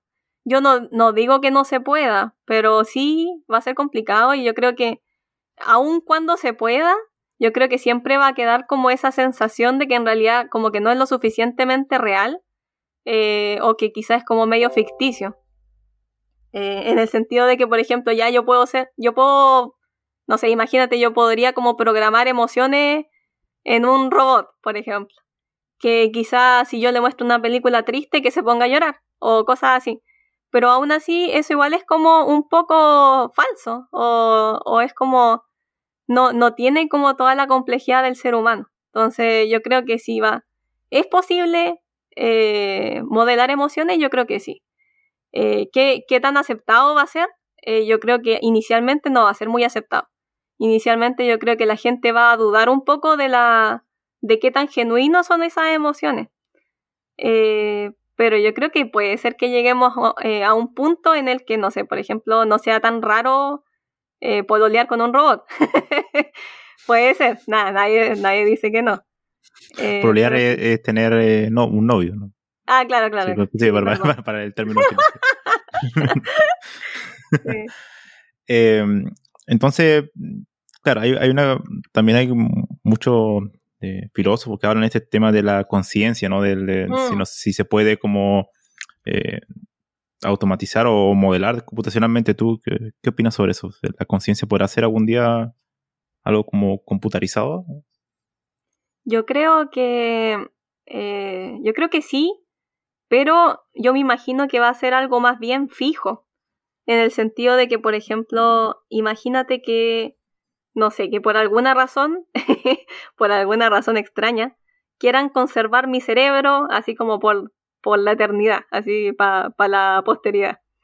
Yo creo que es posible eh, que, por ejemplo, no sé, de alguna manera eh, se traspase quizás mis recuerdos eh, o mi forma de pensar o mi forma de razonar a un programa o, algún hardware. Yo creo que sí, en algún momento va a ser posible.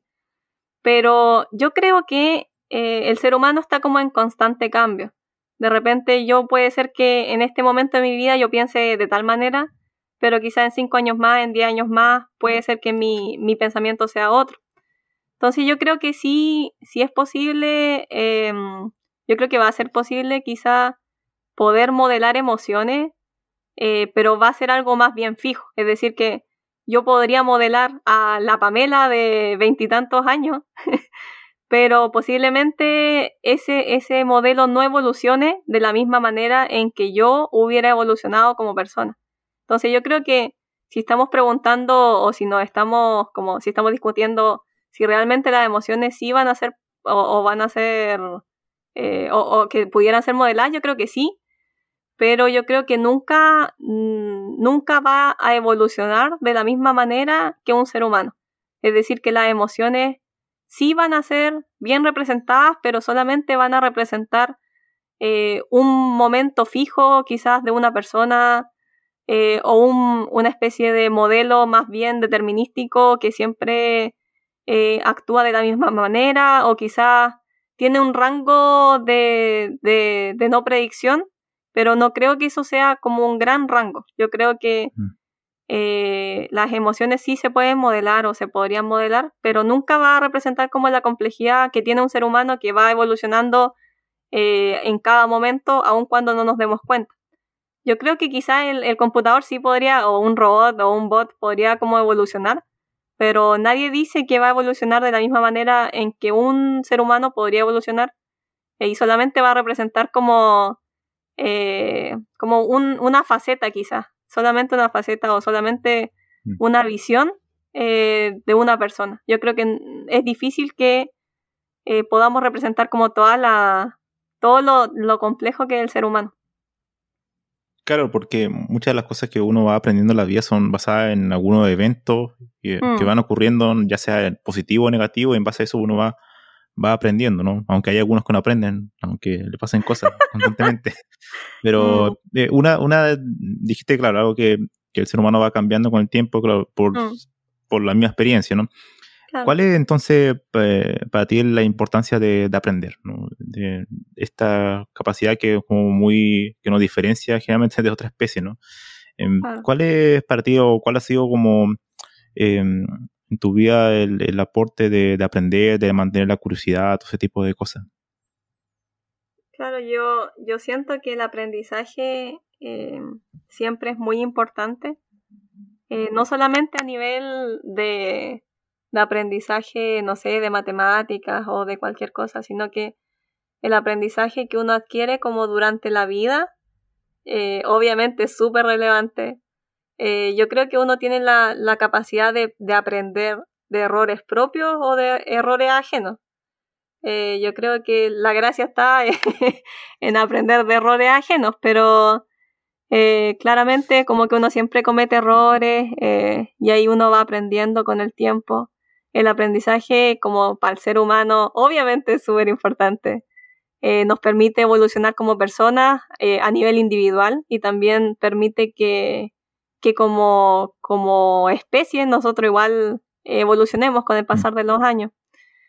Eh, hace, hace que el ser humano no sea solamente algo temporal, sino que quizás el aprendizaje permite que, que las cosas queden para el futuro Em, por ejemplo, si yo aprendo algo de matemáticas, posiblemente eh, ese, ese, conocimiento va a estar para generaciones futuras. Yo creo que esa, esa capacidad que tiene el ser humano de, de traspasar generaciones a ese nivel como de aprendizaje o de enseñanza es súper importante. Eh, la, la, sociedad se nutre con el conocimiento, eh, tanto, tanto a nivel de, de, experiencias personales como a nivel de, de, cosas más teóricas, no sé, de química, biología, lo que sea.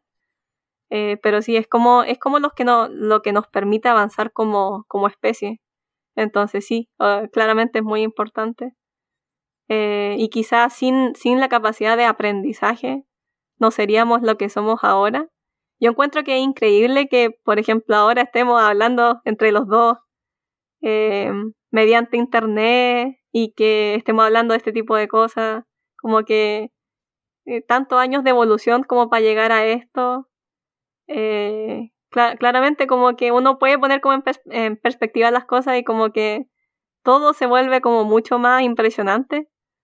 Em, entonces sí, la, la, capacidad de aprendizaje es lo que nos ha permitido ser lo que somos ahora. Y ojalá que, que, que nunca se pierda esa capacidad como de curiosidad, curiosidad como eh, intensa por todas las cosas.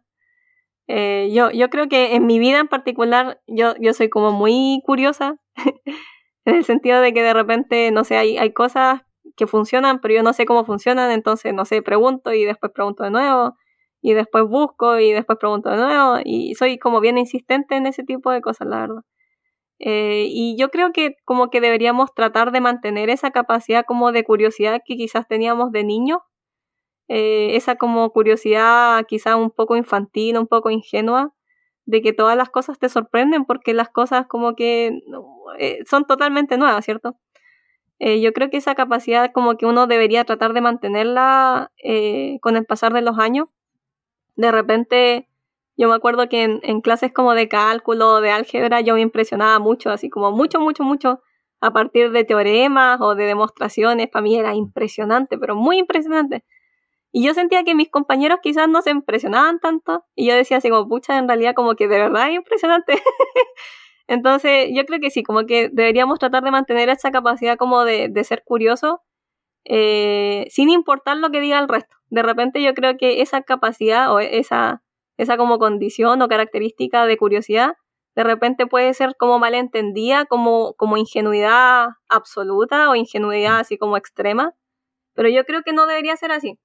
Eh, debería ser que en realidad todos deberíamos aspirar a ser bien, bien curiosos en, en todo, en, en cualquier cosa de la vida.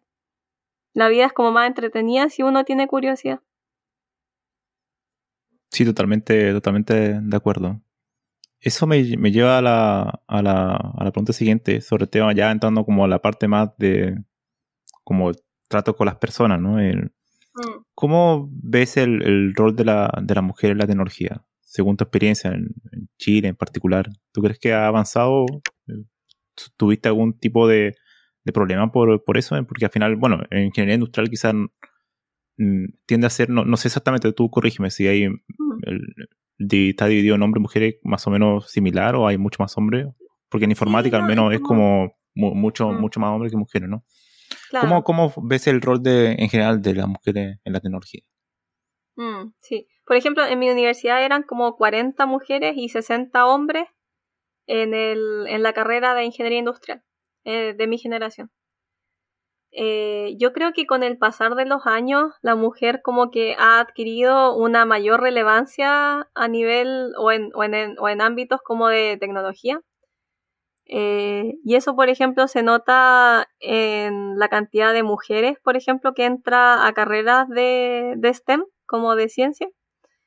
Eh, por ejemplo, en la católica, en la Universidad Católica de acá de Chile, eh, son como 35% de mujeres que entran a ingeniería, que igual es un número que no llega a ser el 50%, claramente, pero yo creo que es un número que ha ido creciendo con el pasar de los años y ya yo creo que ese mero número nos dice que las cosas están como mejorando un poco en, nivel como de, de, equidad o de igualdad. Eh, aún así, eh, yo creo que igual nos falta harto. Lo bueno sí es que yo siento que ahora hay muchos más eh, modelos como modelos como de admiración eh, que son mujeres. Hay hartas como científicas famosas em, que, que uno podría como admirar y tratar de seguir sus pasos. Yo creo que antes eso no se veía tanto. O quizás, quizás siempre estuvo. Yo creo que eso, eso es. Que siempre estuvo, pero de repente em, como que se oculta un poco el rol de la mujer, de repente en ciencias, por ejemplo. Eh, pero ahora yo creo que es un poco más visible, lo cual siempre es bueno porque saber que alguien eh, con las mismas características que tú alcanzó algo, no sé, muy grande o, muy, muy bacán, eh, ya eso como que te motiva a hacer cosas igual de grandes, igual de buenas. entonces sí, yo creo que estamos en camino, en Chile al menos estamos en camino de alcanzar como la equidad. Yo creo que va a pasar en un par de años en todo caso todavía tenemos el problema de, que de repente no hay a nivel de salarios, a nivel de sueldos, yo creo que todavía no alcanzamos esa equidad total eh, de hacer el mismo trabajo que un hombre, una mujer, eh, y aún así no reciba como el mismo salario, yo creo que eso es terrible. y es muy desmotivante, claramente, eh, pero con el pasar de los años yo creo que va a ir mejorando. Yo creo que ya actualmente sí, sí ha mejorado harto. Y en, el, y en la otra pregunta que tú me hacías era como que si, si yo había tenido como alguna mala experiencia eh, en mi carrera o algo así. Eh, la verdad es que en mi carrera de pregrado y de magíster, yo diría que no. Creo que nunca tuve como alguna mala experiencia. Eh, la verdad es que yo siempre he sido como bien preguntona. Entonces, como que yo creo que mm, al menos como que no, creo que nunca tuve como ese problema de que quizás, no sé, algún profesor pensara que yo no sabía o que algún alumno pensaba que yo no sabía o algo así. No, la verdad es que yo nunca tuve ese problema. Eh, algunos problemas sí he tenido, eh, quizás con profesores un poco más adultos, así como un poco más entrado en edad. poco de la vieja escuela. Claro, de la vieja escuela. Eso sí, eso sí. Eh, de repente, em, obviamente yo creo que con el pasar de los años la sociedad se ha vuelto un poco más como, eh, como equitativa quizás a nivel de género, pero claramente quizás hace 50 años la cosa no era igual.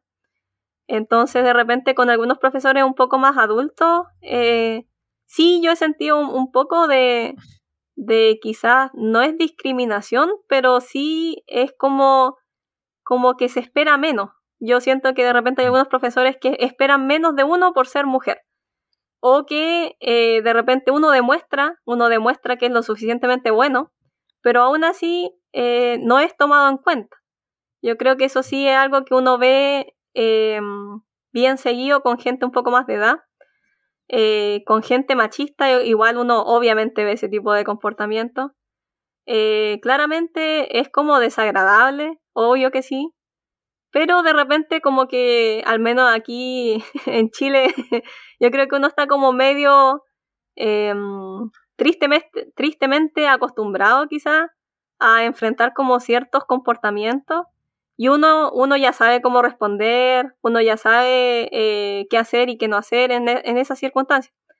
Entonces sí, yo creo que sí he tenido como de repente algunos como malas interacciones de repente con, con hombres eh, generalmente con gente un poco más de edad, pero igual, igual con gente así de mi edad en todo caso, igual me ha pasado.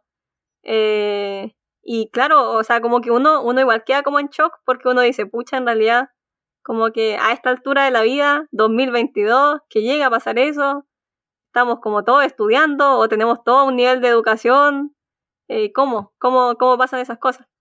Pero claro, como que uno ya, uno ya aprende a defenderse, ¿no? Esa, esa es la cuestión. Como que ya uno como que cacha o ya, ya tiene como técnicas de, defensa. Más que nada como que así, así, así uno enfrenta las cosas, ¿no?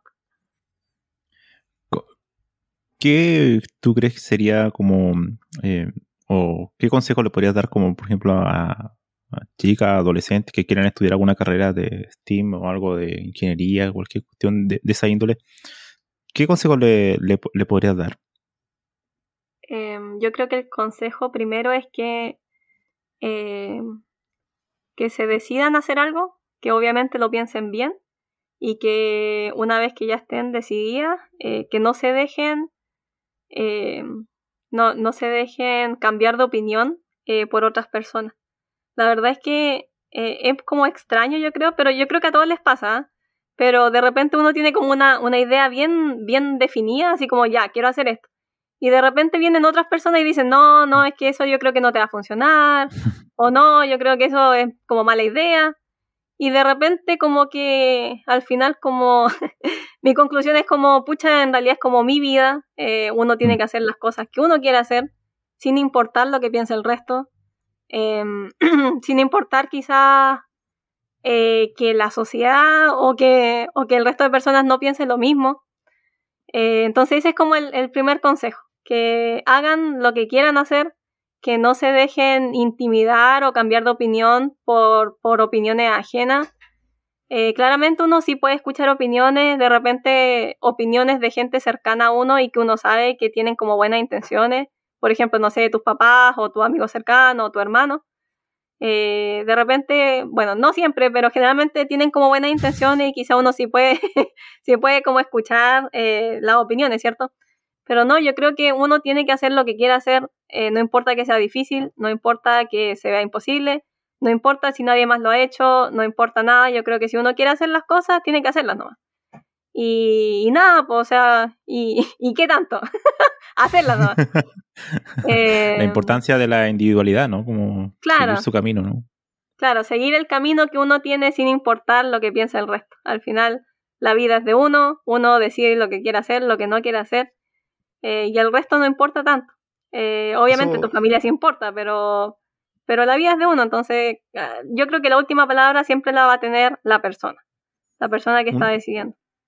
Eso me, lleva a otra pregunta, el tema de, porque tú estás haciendo ya terminando el, doctorado, ¿cuál es la importancia para ti del, pensamiento crítico? ¿no? Hay algunas personas que realmente con el paso de los años como que pierden, quieren mm. como, no sé, como caer bien a todas las personas, entonces no, no critican nada. ¿Cuál es el valor mm. del, del, pensamiento crítico y relacionado con la parte de la individualidad, ¿no? de, de construir su camino? Claro, yo creo, obviamente, la, la, el pensamiento crítico es súper, súper, súper importante.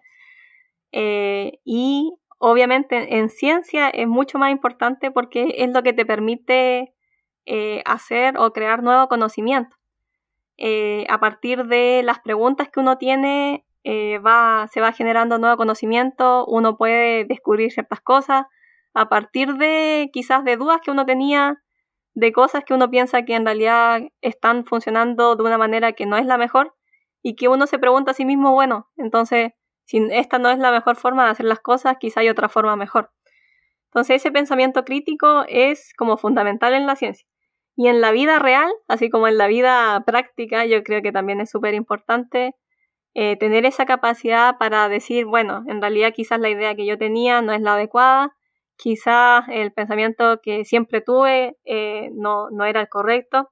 Igual es difícil, yo creo, es difícil como convencerse de algo que uno siempre creyó, eh, pero yo creo que quizás como que mm, de repente cuando es como muy difícil eh, hacer como ese, ese convencimiento interno, yo creo que es bueno quizás partir con, con, un, con un poco de convencimiento, así como una especie de semilla de cambio. Entonces, por ejemplo, ya no sé, puede ser que nosotros estemos hablando de algún tema y tú me dices, no, es que eso no es así. Y yo te digo, no, yo creo que sí es así. Y puede ser que ya esa conversación termine y posiblemente yo con el tiempo, esa, esa semilla de duda, de, de conocimiento, eh, va a ir creciendo y eventualmente yo me voy a convencer de que, de que, claro, de que tu idea era la mejor. Yo creo que esa, esa capacidad como de, de crítica, de autocrítica, es súper importante. Eh, de repente es difícil, pero siempre, siempre es una buena característica a tener. Eh, sí, yo creo que sí. Y en, en, en temas como de individualidad, yo creo que claramente la autocrítica o el pensamiento crítico es súper importante. Eh, porque cuando uno decide cosas, obviamente uno tiene que ser bien crítico consigo mismo para saber qué es lo que está bien y qué es lo que está mal. Em, igual, yo tengo como sentimientos medio encontrados con la crítica ajena. Por ejemplo, cuando una persona te critica algo, yo creo que la crítica externa tiene que ser dicha de una manera súper, em, quizás eh, amable, por así decir, porque posiblemente la otra persona de repente puede ser que, no sé, que haya tenido un mal día o, qué sé yo, pero sí las críticas externas se pueden tomar mal. Eh, entonces sí, yo creo que uno puede hacer como críticas a otras personas, pero siempre con, como con mucho cuidado, con mucho, con mucho respeto. Con la idea eh, constructiva, ¿no? Claro, con una crítica constructiva. Pero aún así yo creo que uno como persona, uno como, como, como individuo, yo creo que uno tiene que decidir si es que toma o no toma esa crítica. Yo creo que eh, al final como que la decisión siempre va a ser de uno. Puede ser que el resto te critique, puede ser que esté mal o que esté bien la crítica que te están haciendo, pero al final como que el que va a vivir eh, a partir de las decisiones que uno toma eh, es uno. Pues. Entonces, claro, uno puede decidir si es que toma o no las críticas. Obviamente, yo creo que uno tiene, uno tiene que tener como la capacidad suficiente como para eh, aceptar las críticas que tienen sentido y para rechazar las críticas que no tienen mucho sentido. Eh, pero sí, o sea, esa, esa es como mi visión, quizá. Una pregunta un tanto aleatoria sería, para, para, para ganar algo, ¿siempre tienes que perder algo? ¡Wow! Oh, esa, esa es la pregunta sorpresa. Um, para ganar algo siempre. Mm, yo creo que no, ¿ah? Yo creo que no necesariamente. Em, por ejemplo, así como visto desde un punto de vista quizás de teoría de juego, de repente eh, cuando uno coopera con otras personas, eh, todos ganan, bajo ciertas condiciones claramente pero no, no se pierde nada. Yo creo que hay circunstancias en las que uno puede ganar sin la necesidad de perder. Pero, por otra parte, yo creo que cuando uno toma decisiones, eh, está dejando como otras decisiones de lado. Eh, como esa, esa idea como de... otros caminos. Claro, claro, como que abro otros caminos y como, como, como un juego, así, pucha, me fui mm. por otro lado de la historia. Eh, como, como un juego de historia, pero no.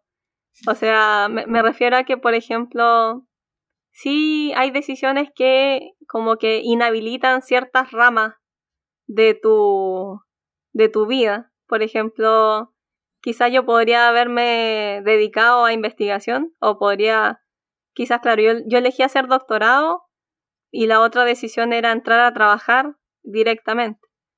Eh, obviamente ahí yo tomé una decisión y perdí la otra, por así decir. Mm. En ese sentido yo creo que sí uno siempre pierde algo, en el sentido de que uno deja de hacer. Pero eh, yo creo que ahí como que uno, uno tiene que ser como bien consciente en lo que uno quiere y no quiere. Eh, si uno está bien decidido en, en hacer algo, yo creo que uno no pierde nada. En el sentido de que en realidad tú estás tan decidido eh, que en realidad como que la otra decisión o la otra alternativa o la otra, la otra rama, en realidad no te importa. Es como yo estaba tan decidida a hacer doctorado que en realidad como que ni siquiera lo pensé mucho y dije ya, bueno, sí, es, es lo que quiero. Yo no, no sentí haber perdido quizás como años de trabajo ni nada, sino que yo estaba como tan decidida a hacerlo que en realidad la otra rama ni siquiera me importó, la otra alternativa. Eh, yo creo que sí, uno, uno pierde algo si es que no, quizás si es que no está tan decidido, eh, pero por lo general yo creo que si uno está como bien, si uno tiene las cosas bien claras, yo creo que uno no pierde mucho. Igual hay, hay decisiones difíciles, ¿cierto? Porque de repente hay decisiones en las que uno dice ya, como que todas las, imagínate en una decisión en particular, puede ser que todas las características de esa decisión, puede ser que sean todas mejores que la otra mm. decisión. Puede, puede darse el caso. Puede ser, por ejemplo, no sé, yo me quiero comprar, no sé, una, una polera y me doy cuenta de que eh, tengo la misma polera en otra tienda que está a menor precio, entonces claramente voy a comprar la polera a menor precio. Esa es como una mejor decisión por todos lados. Pero, por ejemplo, obviamente la vida como que nos enfrenta a situaciones en las que las decisiones, eh, cuál es mejor o cuál es peor, esa decisión no es tan clara. Entonces, de repente... No todas las decisiones son racionales, ¿no? Claro, también, pues, también como que también está ese, ese, ese tema de que en realidad uno no siempre toma decisiones racionales, de repente uno toma decisiones en las que eh, también influye como las emociones, eh, quizás como nos estamos sintiendo en ese momento, quizás como cosas más subjetivas, yo creo que sí, hay, hay muchas cosas que no son racionales y que son parte de nuestra, de nuestra como condición de ser humano al final, que nosotros no somos completamente racionales. Eh, entonces sí, de repente hay como decisiones difíciles en las que no solamente influyen como las cosas racionales, sino que también influyen como cosas más emocionales. Y yo me acuerdo de una vez haber escuchado como una charla de una persona, que no me acuerdo sinceramente quién era, pero esta persona decía que en ese caso como de decisiones difíciles, eh, lo que uno tiene que hacer cuando no está muy decidido entre ambas decisiones es como tomar aquella decisión eh, o tomar una decisión y crear crear significado. Entonces, por ejemplo, eh, no sé, por ejemplo, eh, yo, yo en algún momento tuve como oportunidad de hacer doctorado aquí en Chile o en otro país. Y quizás como que ambas opciones tenían como sus pros y sus contras. Quizás la verdad es que estaba como bien, bien peleado. Yo creo que fue una decisión difícil. Y yo me creé significado en el sentido de que yo dije, bueno, voy a estar cerca de mi familia, eh, voy a estar con mis gatos, eh, las cosas se van a hacer más fáciles porque estoy cerca de mi familia también, eh, mi profesor quizás es un poco más cercano a mí, entonces puede ser que el doctorado sea mejor, las asignaturas que hay en el doctorado de acá de Chile es mejor o, me gustan más. Y así, así yo me fui creando significado. No es que una decisión fuera como intrínsecamente mejor que la otra, sino que yo fui decidiendo que era mejor. Entonces, en ese mm. sentido, yo creo que sí, hay como, en ese caso de, situaciones difíciles, yo creo que uno puede crear significado. ¿Cuál ha, cuál ha sido la, importancia de tu familia y en general de las personas actualmente en tu, en tu vida personal y también profesional? Oh, yo creo que mi familia me ha apoyado muchísimo en todas las cosas que he querido hacer. Eh, de repente no sé, por ejemplo, yo hice pasantía en Canadá eh, el último año de mi pregrado y de mi magíster. Eh, yo esa pasantía entonces la hice como en el contexto de mi tesis de pregrado y de, y de magíster. Y, y, en realidad como que irse a Canadá por un semestre igual era como eh, quizá un poco em, como inesperado, por así decir. Pero en ese tipo de situaciones mis papás siempre me han ayudado, mi familia siempre me ha ayudado o siempre me ha apoyado en hacer todo lo que querido en realidad. Eh, y claramente eso sí ha afectado como positivamente el desarrollo de, de mi carrera profesional y también de, de mi, de, de yo como persona. Eh, e, es como, bueno, yo creo que uno, uno no se cuestiona mucho las cosas, pero claramente uno podría haber eh, o podría tener como una familia que quizás no, no brinde tanto apoyo y yo creo que las cosas se hacen un poco más difíciles. Eh, no imposibles, pero sí un poquito más difíciles, porque tener apoyo de otra persona sí es bien importante. Yo creo que es relevante. De repente, eh, por ejemplo, en, doctorado, yo creo que eh, es súper importante el ánimo que uno tiene, porque a partir de si uno anda con buen ánimo o, o de buen humor, yo creo que es como más probable que se te ocurran buenas ideas porque ya todo el resto está bien, por así decir. Es decir, que no tienes más problemas más que pensar en tu tesis. Pero si, si, si tu entorno empieza a generarte problemas o si no te apoyan lo suficiente, yo creo que claramente tu, tu, tu pensamiento de repente va a ir como por ese lado. O sea, quizás voy a pensar en el problema que tuve, no sé, con mi mamá, con mi papá, y qué sé yo, yo creo que eso sí afecta mucho. Eh, obviamente uno puede tener una, una carrera profesional súper buena sin el apoyo quizás de la familia, pero yo creo que es más o menos importante tener el apoyo de alguna persona.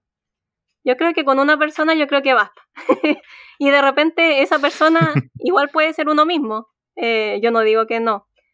Eh, lo que sí es que si es uno mismo, claro, como que ahí hay que desarrollar diferentes capacidades que yo creo que uno va desarrollando con el tiempo. Yo creo que eventualmente, eh, bueno, igual es como, ya, no, quizá, quizá es un poco deprimente, pero yo creo que igual, como que eventualmente uno muere solo, en el sentido de que eh, en la muerte como que uno, uno está muriendo solo, o sea, no, no es como un proceso así eh, compartido con otra persona. Entonces al final yo creo que, claro, uno tiene que desarrollar esa capacidad como de apoyarse uno mismo, eh, de estar con uno mismo, de quererse uno mismo, eso es súper importante, de apoyarse uno mismo. Eh, y de repente es igual, no es tan fácil, creo yo. Eh, siempre, siempre pueden surgir como problemas en el camino y todo. pero sí, em, como que es bueno tener el apoyo de una persona, ya sea una persona externa o uno mismo, o un gato, o un perro, o lo que sea, pero sí, es bueno sentir apoyo, ya sea como interno o externo. ¿Cuál, de, según, tu punto de vista, es la, la relación que, sobre todo cuando estás haciendo un doctorado o cualquier persona que esté aprendiendo algo que es más complicado, por así decirlo, ¿cuál mm. es la relación entre la soledad ¿no? y, el, y el aprendizaje? Sobre todo el tema de cuestiones como la, como la matemática, ese tipo de cosas, o que tienes que leer libros, cosas así, que donde es muy importante ser muy eh, autónomo, eh, ser ordenado, disciplinado, y, pero y que todos esos trabajos, de hecho programar también son trabajos muy solitarios en muchos casos. ¿Cómo, ¿Cuál es la, es la importancia de estar con uno mismo? ¿no? Sí, es súper importante, creo yo, em, como aprender a estar con uno mismo. yo creo que eh, de repente de repente la gente no lo, no lo experimenta tanto porque por lo general nosotros estamos como rodeados de personas. Pero sí, eh, siempre llega un momento en el que uno está como solo, completamente solo, ya sea porque uno está en otro país, ya sea porque, no sé, hubo algún problema y tu familia ya no está, eh, o tu amigo ya no está, no alguna cosa parecida, yo creo que sí, siempre llega el momento en el que uno está como completamente solo. Y claro, ahí como que lo importante es tener como una, una buena capacidad de, de, de estar tranquilo y de no complicarse solo, porque yo creo que eso igual es como súper importante, de repente como que gran parte de nuestros problemas como que surgen a partir de uno mismo. Eh, obviamente como que uno eh, debería aprender como em, herramientas como para que eso no suceda, ¿cierto? Para poder estar tranquilo.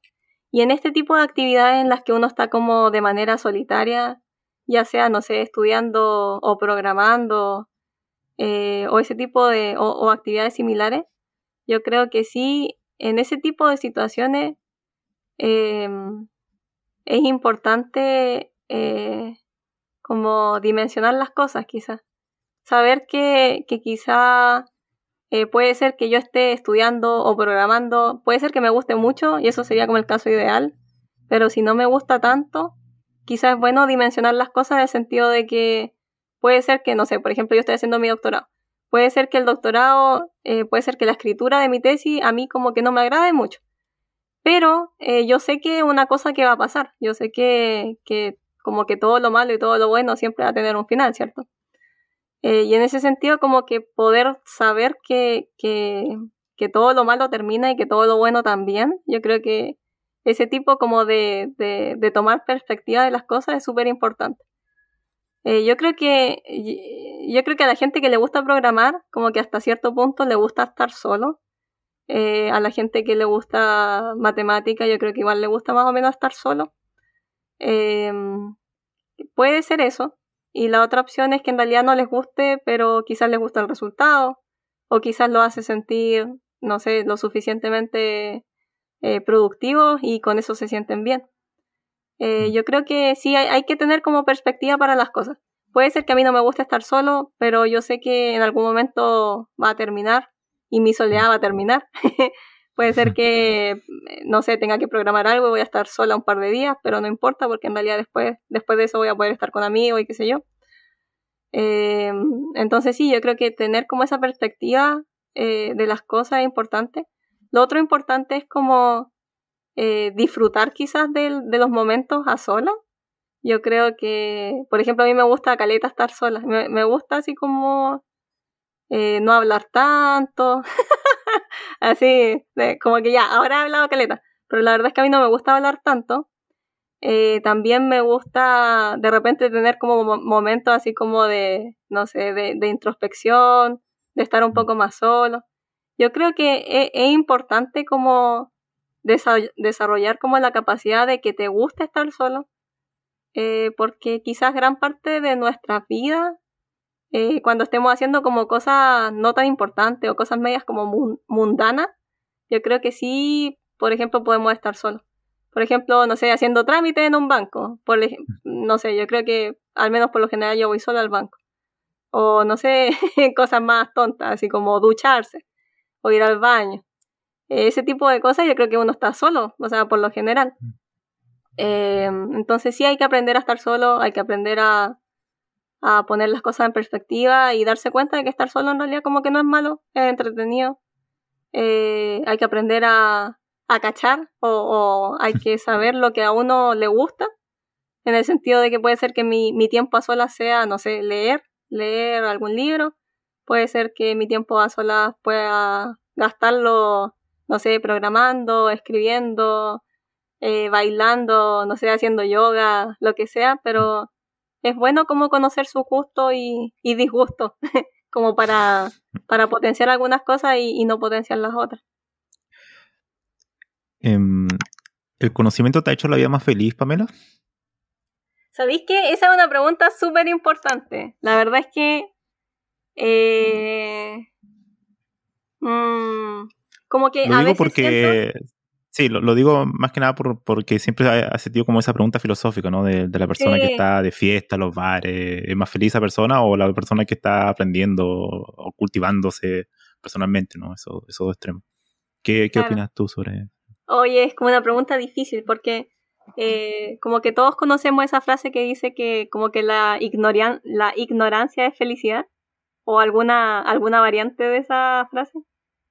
Eh, de repente yo siento que sí ignorar las cosas sí trae felicidad.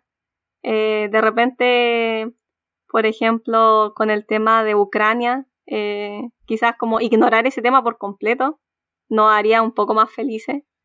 Eh, pero claro, como que a qué costo? Esa es como la pregunta, ¿a qué costo? Yo podría quizás no dedicarme a matemáticas y quizás vivir una vida un poco más, quizás quizás sin tanto aprendizaje, y posiblemente mi vida sea eh, de igual manera un poco más simple y posiblemente eso me traiga un poco más de felicidad, pero eh, el, costo es importante. Estoy dispuesto a sacrificar quizás mi aprendizaje por un poco más de felicidad o realmente me gusta aprender y, y claro, como que de repente eh, el aprendizaje genera un poco de incertidumbre, un poco de duda un poco de curiosidad.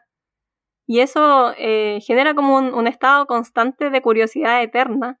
Y yo, yo creo que esa curiosidad como que trae felicidad y también puede traer como infelicidad, en el sentido de que, claro, uno es feliz cuando, cuando aprende cosas y finalmente las aprende y, y ya como que estoy claro de que las cosas son así. Pero quizá el proceso de aprendizaje eh, puede ser difícil, puede ser que sea complejo y eso igual como que trae un poco de, tristeza, ¿cierto? No sé si de tristeza, pero es como un poco de frustración, como de, no aprender las cosas así como a nivel Dios o a nivel así como data, eh, como, que yo leo las cosas y me las aprendo al tiro. Eh, quizá ese tipo de cosas igual genera un poco de insatisfacción. Entonces, claro, yo creo que, yo creo que eso sí puede ser que sea cierto, que la ignorancia es felicidad. Em, pero ahí depende de, de qué, de, de, qué tan dispuestos estemos nosotros a, a ser ignorantes o, o, a omitir ciertas cosas de nuestras vidas. Eh, yo creo que pasa algo similar como con la religión. Es como, quizás con la religión uno es un poco más feliz porque de cierta forma como que las cosas no solamente dependen de ti, sino que dependen de un, de un ente externo. Como que te da un em, consuelo, ¿no? Claro, es como un consuelo de que en realidad puede ser que no es que yo haya hecho las cosas mal, sino que puede ser que era la voluntad de Dios, por ejemplo. Entonces, yo creo que eso tiene sus pros y sus contras, porque, claro, en, en situaciones como complejas de la vida, eh, bacán tener como un consuelo externo, puedo decir, va, eh, qué bueno que, que, pucha, que este, este problema que tengo en realidad no lo causé yo, sino que lo, lo causó o, era como algo que iba a pasar sí o sí, era como el destino. Pero por otra parte, yo creo que al mismo tiempo uno se empieza a cuestionar las cosas porque dice, ya bueno, si pasó esto, esta cosa que es mala, eh, entonces, ¿por qué, no sé, por qué Jesús no me ayudó o por qué Dios no me ayudó en particular? Entonces, claro, todo tiene sus pros y sus contras. Yo creo que uno tiene como esa capacidad de, elegir por sí mismo eh, si es que quiere ser un poco más ignorante de las cosas como son, eh, quizás ganando un poco más de felicidad, o si no, nomás. Sí, totalmente, totalmente de acuerdo. Me mm. gustaría ya como para ir cerrando como la entrevista, hacerte como la, última gran pregunta. y es la... según, según tú, em, ¿la vida tiene un significado? Yo creo que sí. ¿Tiene significado todo esto? O sea, todo lo que uno hace generalmente tiene algún tipo de significado o, qué, qué opinas sobre? Yo creo que la verdad es que nosotros somos una un grano de arena en un mundo gigantesco. Sinceramente, yo creo que no no a nivel macro, yo creo que no tenemos mucha trascendencia. No nuestra existencia no es tan relevante a nivel macro.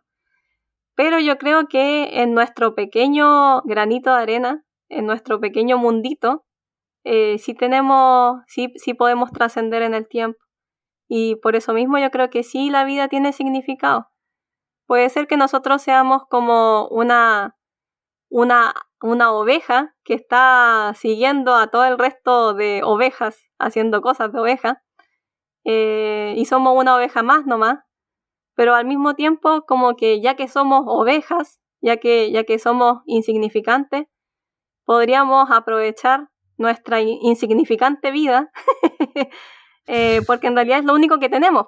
Es como, sí, si somos, quizás somos un, algo muy pequeño en el gran esquema de las cosas, eh, pero ya que somos pequeños, en realidad como que no queda otra más que, más que disfrutar las cosas. Eh, entonces sí, yo creo que tiene sentido, tiene significado. El significado es que en realidad nosotros tenemos que aprovechar eh, la vida que tenemos, que no es algo que deberíamos tomar, eh, o sea, no, no es algo, no, no es poco, yo creo que la vida que tenemos es importante. El hecho de que hayamos nacido en esta época y no en otra época ya es todo un logro. no tener que vivir quizá pandemia sin la capacidad de hacer vacuna, eh, poder vivir en un lugar en donde, o en una época en donde las mujeres sí puedan votar, si tengamos derechos y todo, yo creo que eso ya es un beneficio. El hecho de vivir es un beneficio. Eh, ¿qué, tan, ¿Qué tan importantes somos como en, en el universo? Yo creo que no, no somos tan importantes. Pero sí en nuestro pequeño nicho, yo creo que sí tenemos relevancia podemos hacer el mundo, nuestro pequeño mundo, un lugar mejor. Podemos hacer que el resto de personas se sienta quizá un poco mejor. Eh, podemos como crear quizá una buena vida para toda la gente que nos rodea o para la gente o para nuestra familia eh, o para la gente que va a venir a futuro. Entonces yo creo que ese es como el, ese es como el significado, quizá eh, hacer como cosas o, o sí, somos pequeños, sí somos insignificantes, pero aprovechemos lo insignificante que somos para ser felices. Bueno, qué mejor forma de terminar la entrevista con la palabra de felices, ¿no? No, no valemos nada. Eh, bueno, yo lo pasé genial, pasó volando la hora, ya son casi dos horas de entrevista, así que hemos hablado de muchísimas cosas, yo me entretuve muchísimo y estoy seguro que a los oyentes también le, encantó. Me gustaría que dijeras, eh, si quieres despedirte, decir algunas últimas palabras. Em, sí, eh, bueno, yo soy re mala para decir últimas palabras, creo yo, pero eh, un honor haber sido invitada a tu podcast, Camilo. La verdad es que me gustó harto. sinceramente hablé más yo que tú, así que espero no haberte aburrido. La verdad es que sí, yo me entretuve harto. me gustó mucho los temas que tocamos. Y, y nada, o sea, invitarlos quizás a ver los otros podcasts que tiene Camilo que están súper buenos los temas. Eh, hay de todas duraciones, yo me estuve fijando, hay unos que duran como un minuto, otros que duran como dos horas, así que... Este es uno de ellos, este es uno de ellos. Rayos. Eh, bueno, pero sí, como que hay de todo, hay de todo. Entonces, sí, eh, totalmente invitado, totalmente feliz de haber participado. qué, bueno que, que, que, pudimos como hablar este ratito. Eh, qué bueno que me, que me cachaste por ahí, Camilo. Eh, así que. Mis técnicas de detective funcionan constantemente.